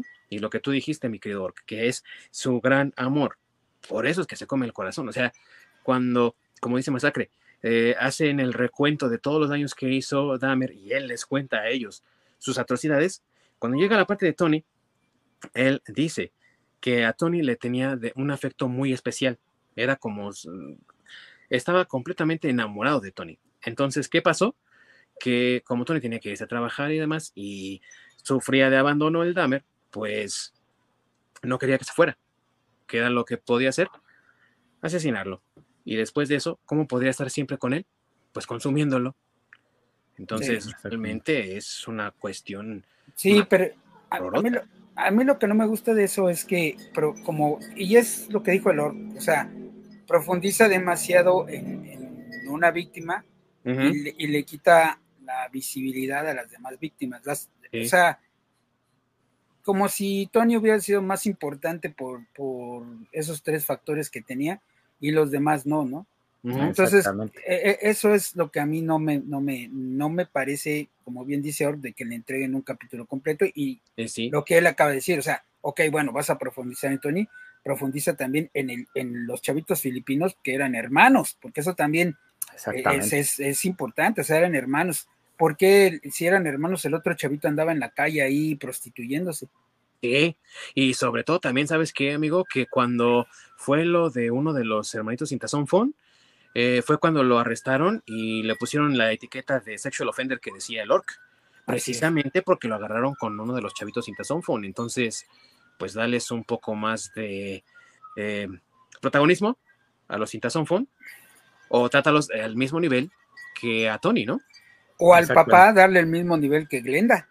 Porque el papá de ellos, este, también, ahí nada más te lo ponen como que pues sí sufrió mucho, pero en realidad no, cerca, no cierran el arco, ah. el arco histórico de él, ¿no? O sea, ¿qué pasó? O sea, sí sufrió, pues güey, ¿quién no sufriría de saber que perdió un hijo y que el otro estuvo a punto de, de también perderlo a manos del mismo güey? Y que a fin de cuentas, este, él, él es de los que pelean y demandan cuando el libro y no sé qué pero ya no se cierra ese arco argumental, pues qué pasó, ¿no? ¿Qué pasó con la familia? ¿Cómo afectó a la familia? Exactamente. Vuelvo a lo mismo, si vas a profundizar, y lo, que dijo Or, repito, si vas a profundizar en uno, pues profundiza con los demás también, porque los demás también eran importantes. Claro. Exactamente, y, como dice Masacre, se me hace algo como algo como excelente del ¿para qué profundizas en un personaje como Glenda que para empezar estás comprimiendo de la historia real varias personas. Sí, es un constructo. desperdicias todo un episodio en ella, pero no le estás dando el, lugar al papá, ¿no? Donde a lo mejor te daría más, más contexto saber la historia del papá y cómo es que lo abandonó, si realmente lo, lo tenía abandonado o cómo fueron esos esfuerzos por ayudarlo porque eso sí, el, papá salió como secundario de que aparecía en, los capítulos de que pues, le enseñaba esto, le enseñaba el otro y se fijaban en Dame. Pero sí ocupas todo un, este, un episodio en decirme pues, prácticamente la vida de Glenda. Así es como, no, no, no tiene mucho sentido. Y no tiene sentido porque volvemos a lo mismo, mi querido, que es un constructo, es un personaje construido de muchos, muchos recuentos de personas que conocieron a Damer en los departamentos donde él vivía, en los edificios contiguos también, porque todo el barrio era un barrio mm, pobre, ¿no? Vamos a ser francos, y estaba lleno de muchas personas de color y personas pobres. Y por eso los Citazón se prostituían cerca de ahí, bueno, uno de ellos más bien, ¿no? Eh, porque era un barrio pobre y los Citazón también eran de los pobres. Entonces, em, ¿por qué creas un constructo para volver a levantar la bandera de la diversidad, ¿no? Cuando bien pudiste haberte o bien creado a estos personajes y que todos dieran un recuento de lo que pasó, así muy breve, o simplemente no, no prestar atención a eso, no hacer un constructo y prestarle más atención a lo que tú decías, ¿no? A, los a las otras víctimas o también lo que pasaba en el capítulo donde salen las, las víctimas, las los familiares de las víctimas, pues a lo mejor darle más importancia a eso también, porque pues oye, ¿cómo pierden a, sus seres queridos de esa forma, ¿no? Tan brutal y tan horrenda, donde pues muchos de ellos ni siquiera tuvieron restos que enterrar o, o, cómo tener ese cierre después de la brutalidad. Dale más importancia a eso, ¿no? Yo me imagino. Exactamente. Otras, otras cosas, ¿no? Que también son importantes. Sí, un capítulo de, si quieres verlo así, de, las reacciones de los familiares, porque sí, una actuación que también me pareció muy buena es la de la hermana de, creo que es la hermana de Tony, la que le grita en el, en el juzgado y que le dice que este, que, pues, que no lo va a perdonar y que es un monstruo y bla, bla, bla, bla, bla. Esa actuación también es muy buena porque sí fue en la vida real, por ahí está el video también, ¿eh?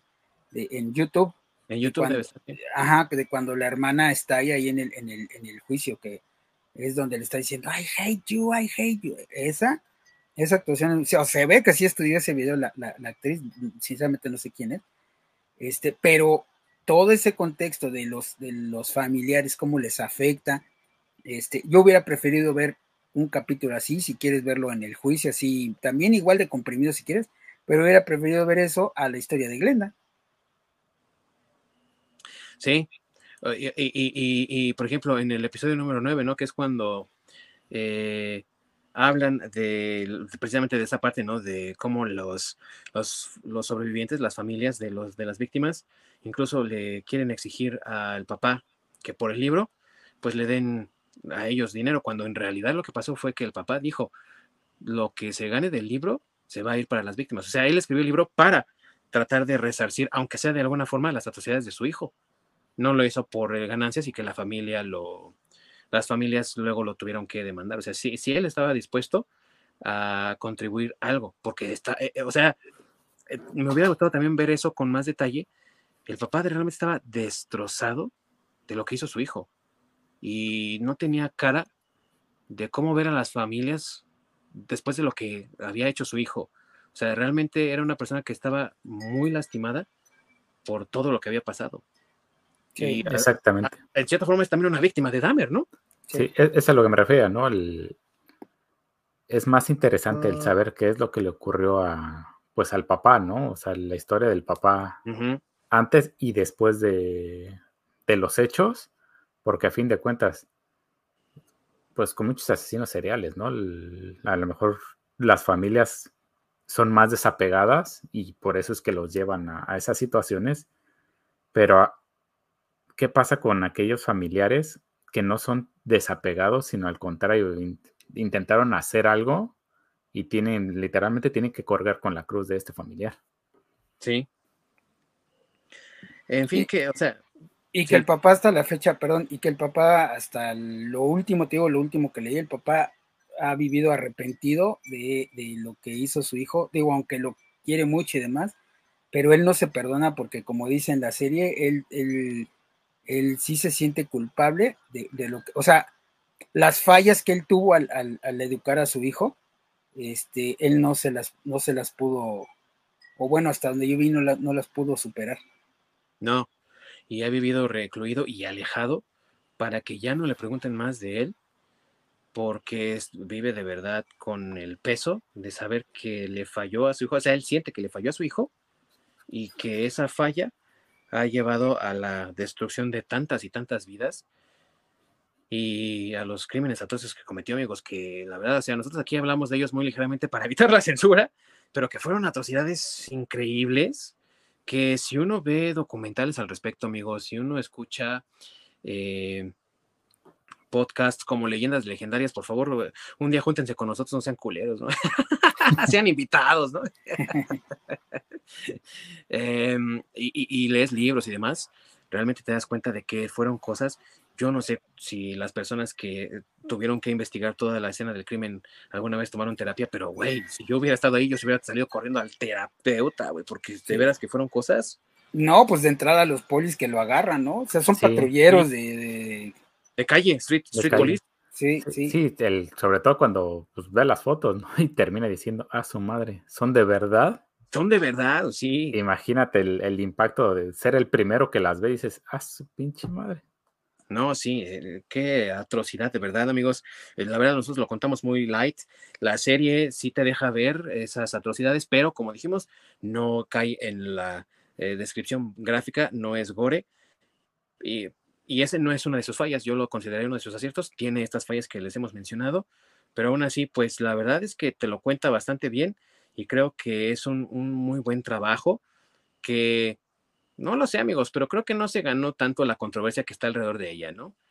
Entonces, ¿qué les parece si pasamos a esa parte? Porque está picosa y se nos está acabando el tiempo, amigos, ya nos estamos excediendo. Así que, ¿qué les parece si pasamos a la controversia de cómo Netflix en Estados Unidos tiene esta, no sé si obligación, de poner una etiqueta cuando hay contenido LGBT y demás, para yo creo satisfacer lo de la agenda que estábamos hablando hace rato, y pusieron esa tag, esa etiqueta en el contenido en Estados Unidos. Yo no lo vi, la verdad, de aquí en México.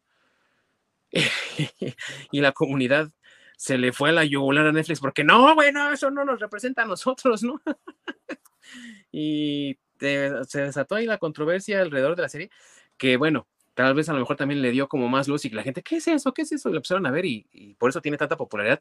Todavía hoy, más de un mes de que se estrenó, sigue en los primeros puestos en México. No sé si en Canadá, amigo, pero aquí en México creo que todavía el día de ayer, que le eché un vistazo, estaba en el número 4 de popularidad aquí en México. No sé si acá en Canadá estaba, sí estaba en el top 5. No me acuerdo en qué, se me hace que en el 5. Eh. Pero sí, también estaba bastante hasta arriba. Y, ya pasó tiempo de que se estrenó y sigue todavía en los puestos de arriba, ¿no? Y creo que la controversia le ayudó un poco a eso, pero que no era muy justa la controversia que recibió. Pues, es que sí, yo creo más por el, estigma, ¿no? De que nosotros como comunidad no queremos que nos relacionen con eso, pero... pero pues o sea, es como negar, ¿no? Que él era parte de la comunidad. Porque pues estaba ahí en, los bares de la comunidad. Entonces... Exactamente, aunque sí lo del TAC, pues por otro lado también era innecesario, ¿no? Porque al fin de cuentas lo tenía que haber puesto este... Ah, pero es que el problema es de que es una serie, como no es documental, a lo mejor y sí, pero como lo puso, lo pongo, es una serie como tal, pues sí, a lo mejor sí tenía es que, para empezar, yo sí desconozco cómo sea su etiquetado. Si de por sí sus, para empezar, sus, este, sus subtítulos están de la chingada. sus etiquetas están peor, porque luego estás buscando este, películas familiares o películas de terror y te aparece este, una Navidad con los mopeds o cosas así. y dices, no mames. E-, entonces, pues sí, Sí, la verdad se hizo mucho este bullicio de lo que realmente era. La verdad tampoco creo que haya sido para tanto, pero sí se entiende el, miedo y, y como se está abriendo mucho más, ahora sí, ellos están ganando más poder, no quiere que, ellos no quieren ser relacionados con cosas negativas. Sí. ¿Tú qué dices, mi buen masacre? ¿Tú también piensas que la, controversia fue exagerada? Sí, yo digo que es una mamada, pero... o sea, solo es que otra vez querer tener protagonismo eh, desde mi punto de vista. Sí hay un par que, bueno, tal vez sí esté de acuerdo, por ejemplo, la parte de que el papá quiere demandarlos porque pues, Netflix nunca le dijo que iba a utilizar las grabaciones de, de los abogados, entonces, pues bueno, está bien, eh, eso lo entiendo, ¿no? Eso sí es un poco lógico. Y también el del familiar de, una de las víctimas que, pues está molesta porque dice, yo no tengo por qué volverlo a ver porque yo lo viví. Entonces, este, bueno. Fue el eh familiar de la segunda víctima, amigo. Sí, ah, ok, entonces, e, esa parte la, la entiendo, o sea, esa parte sí, sí, sí creo que, bueno, a lo mejor tienen algo de razón, no creo que sea tanto como, sí, a lo mejor para la demanda o para tratar de hacer algo legalmente, pero no creo que tanto como para hacer una controversia. Y yo creo que la controversia más la están haciendo en Estados Unidos. Aparte por lo que es de la etiqueta, o sea, la etiqueta, güey, o sea, ponte en lugar de, de Netflix. O sea, tiene contenido inclusivo, ya lo mencionamos, ¿no? Y entonces en Estados Unidos, me imagino, porque de, eso no estoy muy enterado, aquí en México no, no procede, o bueno, no es, no, es, necesario, pero en Estados Unidos, como tú dices, tiene que tener la etiqueta, güey. Entonces, si yo soy Netflix, güey, y, pues, digo, el asesino es gay y mata a gays y tiene contenido gay y contenido de inclusión, pues la, ustedes mismos me están obligando a poner la pinche etiqueta. Entonces, si no la pongo, o sea, malo si la pongo y malo si no la pongo, pues chale. Entonces, por eso te digo que esa se me hace una, una remenda mamada, nada más es querer, pues para mí sacar raja del éxito que ha, tenido la serie y tener más, no sé, más visualización al movimiento. Yo no, no, no sé, pero por eso se me hace una tontería, ¿no? Es como un, es contradictorio, pues. O sea, o, estás o no estás. Así, claro, amigo. Claro. No, es, no, es, culpa de Netflix, en cierta forma Netflix, o bueno, a los streaming los están obligando a hacer eso. Como cuando ponían el parental advisory, el parental advisory ahí en los, en los discos o ese tipo de cosas, pues güey, estaban obligados a hacerlo, no es que ellos quisieran. Y si quisieran, están apoyando lo mismo que ustedes quieren, que haya más inclusión, que haya más aceptación, que haya más de todo eso. Y, vamos a ser francos, amigos. O sea, hay ciertas escenas gay en la, en la serie, como besos entre eh, gays y demás, que bien pueden ser etiquetadas como contenido gay y no eh, la serie fue etiquetada por eso, por los asesinatos o porque eh, personas homosexuales fueron víctimas, no, sino por esas, a, lo mejor por esas escenas, o sea, no sabemos, ¿no? Sí. ¿Cuál fue el criterio? Exactamente. Es, yo creo que es el detalle, ¿no? El no saber realmente el criterio como para decir, bueno, pudiste haberlo evitado o pudiste haberte ido por otro lado. Sí, claro. Pero si no sabemos el criterio que utilizan para poder etiquetar un contenido como de esta índole o de esta otra índole, pues simplemente dijeron, hay que ponerlo. Y yo deduzco, amigos, yo deduzco que si tienen un beso entre dos personas del mismo sexo, pues entonces es contenido LGBT y por eso tiene una etiqueta de esas, no por los asesinatos o por otras cosas. Y me parece bastante ridículo, como dice Masacre, que quieran ahora eh, decir que no, es que Netflix nos quiere pintar bajo la luz de la negatividad, cuando Netflix ha sido su aliade, ¿no? Sí. Desde muchos años.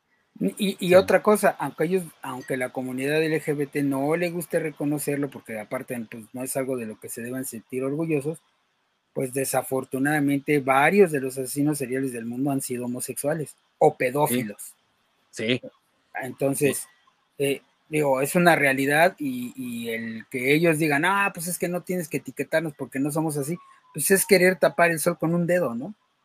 Pues sí, porque cuántas personas también no son criminales y son personas heterosexuales o personas blancas que no son personas de color y las personas blancas y las personas heterosexuales no van por el mundo gritando, ay, esto no me representa de manera bajo una luz positiva, ¿no? O sea, hay que ser también un poco coherentes si quiero más representación, pues me voy a tener que atener a, la realidad de que va a haber eh, personas de color, personas blancas, personas heterosexuales, personas eh, homosexuales, de todo, en diferentes papeles y en diferentes roles. A fin de cuentas, yo no veo a nadie quejándose de que, no, eh, otra, otra película con, con un personaje similar a Hitler, los blancos o los alemanes no somos todos así, o sea, güey. Pues es que, mira, yo, yo no sé, pero eh, muchas de las situaciones de este tipo de asesinos seriales fue, han sido precisamente porque hay represión en contra de ellos. Creo que se debería de ver, bueno, no sé, no, sé porque no pertenezco a esa comunidad, pero tal vez se podría ver desde el lado de, desde, miren, eh, lo que ha ocasionado la realidad, la vida, este, que tengamos este tipo de, gentes que, que, tienen este detonante porque ellos tienen que ocultar lo que realmente son o como realmente son, que no es malo, que no es malo, al contrario, lo malo es que como las reprimieron, pues causaron un, un, daño. exactamente en estas personas y por eso hicieron lo que hicieron. Porque también, digo, John Wayne Gretzky también era gay y, hizo lo que hizo por, por ocultar su homosexualidad.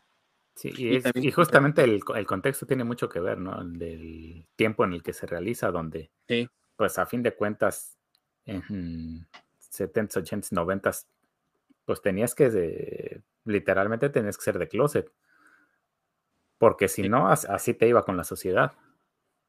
Sí, es verdad. Y hay que aceptar que, pues, o sea, la realidad es, es una. Y la verdad la serie, ya lo dijimos, no está tomando partido ni de un lado ni de otro.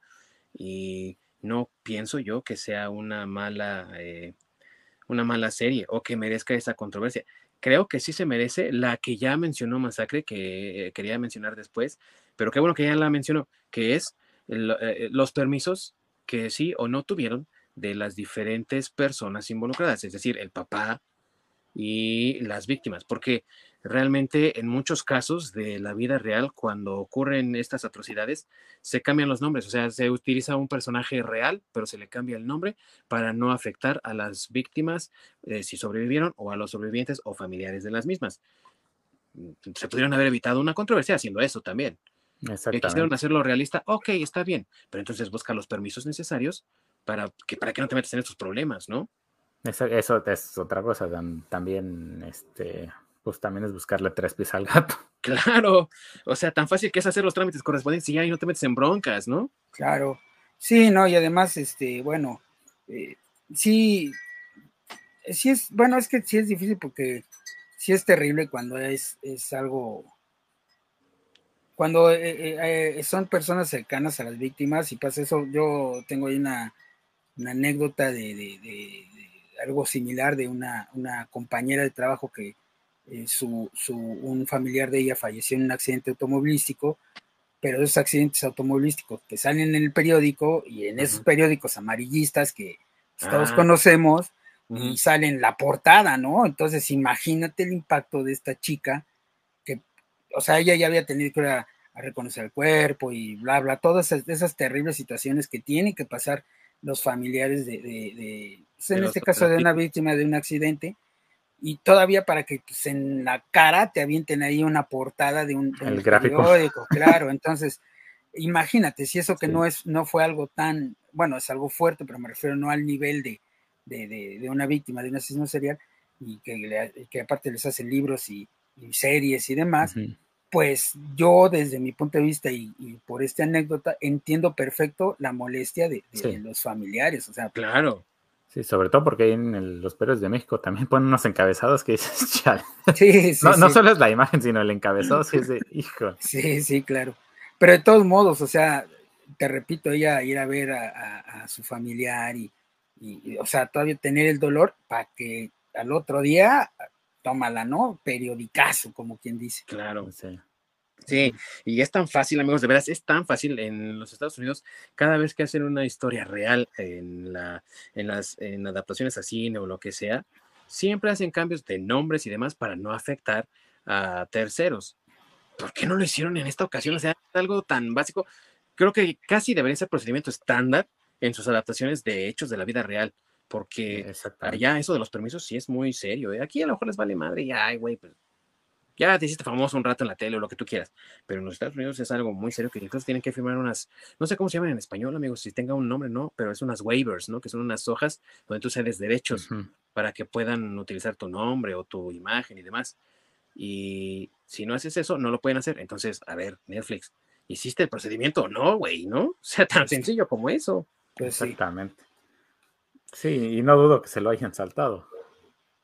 Puede ser. Ah, pues, me vale madre, ya, este, ¿qué, es lo que están comentando? Ah, que como son, este, es algo público, pues me vale madre si puedo hacerlo como yo quiera. Que igual podría ser, ¿no? Porque pues es un caso público pero, o sea, si estás hablando de personas que sobrevivieron a ello y que son personas privadas, pues sí les tienes que respetar eso mismo, ¿no? Su privacidad. Sí, pero pues creo que según yo lo que están argumentando es de que como es algo de conocimiento público, no hay cómo ocultarlo. No, no quieren, este, o sea, fue un me vale madres, eso es conocimiento mm, público. Pues sí, pero sí, vuelvo a lo mismo. Yo por el anécdota, el anécdota este que les conté, pues sí lo entiendo, entiendo el, el, el, enojo, porque es más, yo creo eso, el enojo de Tener que vivir otra vez eso, amigo, también. Exactamente, y tu familiar y bla, bla, bla, bla, bla. Tener un poquito de madre y de consideración. Sí. Exactamente, tener, exacto, ser considerado, ser respetuoso ante eso, o sea, a lo mejor no la, oye, la señora le molesta, pues no lo menciono ya. O no lo menciono muy por encima, no tengo que profundizar en eso. Cambia el nombre, pues no sé, algo, le, cuesta nada. Le, le, cambia el nombre, sí, whatever, o sea, digo, de todos modos no le estás no estás profundizando en, las demás víctimas, pues tampoco tienes que, que, poner el nombre real, ¿no? Así es, entonces, eso, esa, esa sí es una controversia que se merecen por sopencos y no, no proceder como debían, ¿no? Así es, así es. Pero, las demás, sí, la otra se me hace ridícula. La, la, otra que tienen esa de que ah, ahora Halloween no van a vender disfraces de, de Jeffrey Dahmer, güey, o sea, como si fuera muy complicado hacerte un disfraz. Eh, ok, está bien, güey, pues que no los vendan, güey. No y como si los vendieran en otros años, güey, o sea, no más. Sí, sí.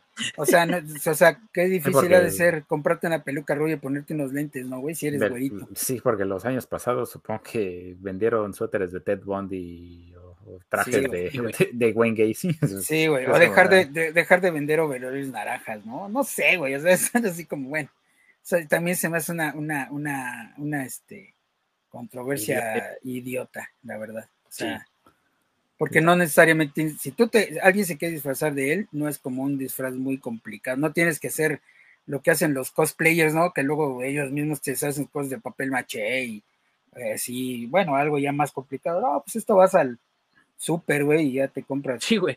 No necesitas una peluca amarilla y, sí, y unos lentes y ya. Sí, exacto y, nadie, te va a decir, ah, no te voy a vender una peluca amarilla porque seguro te vas a disfrazar de, Jeffrey Dahmer. Pues no mames, claro que no. yo, me encontré con otra controversia donde se estaban quejando de que estaban romantizando a Jeffrey Dahmer, lo cual entiendo de romantizarlo, pero por el lado más del, pues de estos agregados, ¿no? De los personajes de como Glenda o de Tony, donde le dedican más tiempo. Pero este tipo de series se me hace más interesante porque, sobre todo, más que la serie como tal, porque de eso de que se tomen libertades artísticas no es muy de mi agrado, pero los, las docuseries que tiene Netflix se me hacen muy interesantes porque empiezas a comprender y ves ciertas cosas de cómo es que llegan los estos asesinos, cómo es que terminan en ese punto, ¿no? Qué es lo que los está llevando a pues hacer todo ese tipo de atrocidades. Sí. Entonces, te da, te, va, te va guiando, te va dando una idea e incluso te vas dando cuenta de ciertas, este, pues red flags, ¿no? Que, que tuvieron mientras iban creciendo, donde hay muchas que se comparten en general, que es como empiezan, pues, lastimando animales, luego los empiezan matando, y simplemente va escalando y escalando y escalando hasta pues, llegar a quienes son. Sí, y te van mostrando ese proceso, esas docoseries y demás, y es un proceso eh, muy, muy orgánico, muy normal, no te lo están romantizando ni te lo están haciendo eh, bonito. Quienes romantizan eso son personas un poco dañadas de la cabeza, que romantizan también la relación de Joker y Harley Quinn, ¿no? Por no salirnos de la onda geek. Güey, O sea, niñas que quédate con quien te mira como el Joker. No seas mamón. O sea, ¿qué clase de. ¿Estás sintiendo lo que estás diciendo, pendejín? ¿Estás idolatrando una relación tóxica psicópata? Eh, o sea, bueno, es, que idolatrizan esto. Sí, es que, bueno, también digo, esa controversia no la había escuchado, pero también es una controversia estúpida porque pues no es que lo romanticen solo por una serie, o sea, todos los, o la gran mayoría de los asesinos seriales, este, tienen sus fans. Claro. Charles, Manson tenía sus fans, este, John Wayne tenía sus fans, Jeffrey Dahmer tiene sus fans, este, el que hizo el papel, que se me fue el nombre, eh, y incluso tiene más, más fans porque estaba guapo, este, Ted ¿cómo se llama? Ted Bundy, ajá, sí, Ted Bundy también, y incluso Ted Bundy se casó en, con una fan. Con una fan, o sea, sí hay gente que no necesita ver un, una serie o una docu-serie para estar así de enfermo, ¿no? Sí. para ellos romantizar lo que estos tipos están haciendo. Sí, me, acordé de una entrevista, justamente hablando de Ted Bundy, de, una entrevista real que le hicieron pues a, unas estudiantes que iban pasando de, este, ¿por qué admiras o por qué idolatras tanto a Ted Bundy? Que, y ellas le responden, es que porque está guapo. ¿Qué dices? Chale, qué pedo. Sí, sí, claro. Sí, sí. entonces, eh, eh, si esa es la controversia ahora de que, ah, porque existe la serie, está romantizando a, este, a los asesinos seriales, güey, no es necesario, ¿eh? O sea, léelo, lee, lee, investiga. Bueno, es que ese tipo de gente es la que no lee, no investiga y no le interesan esos temas. Pero, o sea, todos han sido romantizados, tan así que John Wayne Gretzky, eh, eh, en, la cárcel se dedicó después a pintar porque él se expresaba su arte y demás, y sus cuadros se vendieron carísimos nada más porque los pintó él y son, son malísimos, ¿no? Pero porque los pintó él, mm, este, tiene sus fans. Y este, hay, eh, ahorita que hablamos de eso, también en la, en la, en la, en esta serie de, Jeffrey Dahmer, también hacen lo mismo, ¿no? Te pasan un poco de cómo la gente empieza como a fanatizarse por él y destruyen todo lo que había en su departamento. O sea, no lo, no lo venden ni lo mandan como prueba ni nada. Si recuerdan, lo destruyen. Lo destruyen. Precisamente para evitar este, que que escale esto de, las fans. Entonces, o sea, eso fue en los noventas, lo cual es, quiere decir que no es un fenómeno nuevo el que haya güeyes o personas que, romanticen este tipo de, de, no sé ni cómo llamarlos. De comportamientos, la verdad no sé, pero también es una realidad que, como lo hemos dicho aquí, la serie es cruda en tanto que no te muestra ni un lado ni el otro no te muestra héroes ni villanos, te muestra la realidad tal cual fue de un monstruo realmente, porque es así incluso se le conoció en los diarios de la época, el monstruo de Milwaukee, por las cosas atroces que hacía de consumir eh, individuos, de destruirlos de esta manera y demás. Entonces, mm, eh, te está mostrando crudamente. Entonces, la serie no está romantizando nada, amigos. Quienes lo hacen son las personas, y ya lo decimos aquí, son personas que tienen un poco de fallo en sus cabecitas y que necesitan ser revisadas, pero con urgencia, güey, la neta. ¿no? Sí, porque precisamente no necesariamente todos los eh, asesinos seriales nacieron así. Obviamente tuvieron problemas de, pues, durante su crecimiento y demás que los llevaron a ese punto. Entonces, el ver eso y de alguna manera empatizar, porque pues sí, a lo mejor los familiares no vieron las red flags, lo, este, quisieron, prefirieron ignorar todas estas señales o simplemente no les importó, que a fin de cuentas pues lo fueron, los fueron llevando hasta pues, cometer todo ese tipo de atrocidades. Sí. Fuera de, los casos en especiales, ¿no? Donde hay quienes, pues, sí nacieron así porque tienen algún daño en la, cabeza, o sea, hay un imbalance químico o, simplemente algo que, pues, nomás no está conectando. No, y que aparte está comprobado ya por la ciencia, como lo dijo este Ding Dong, o sea, que tiene que haber ciertos factores para que, para que eso se suceda, ¿no?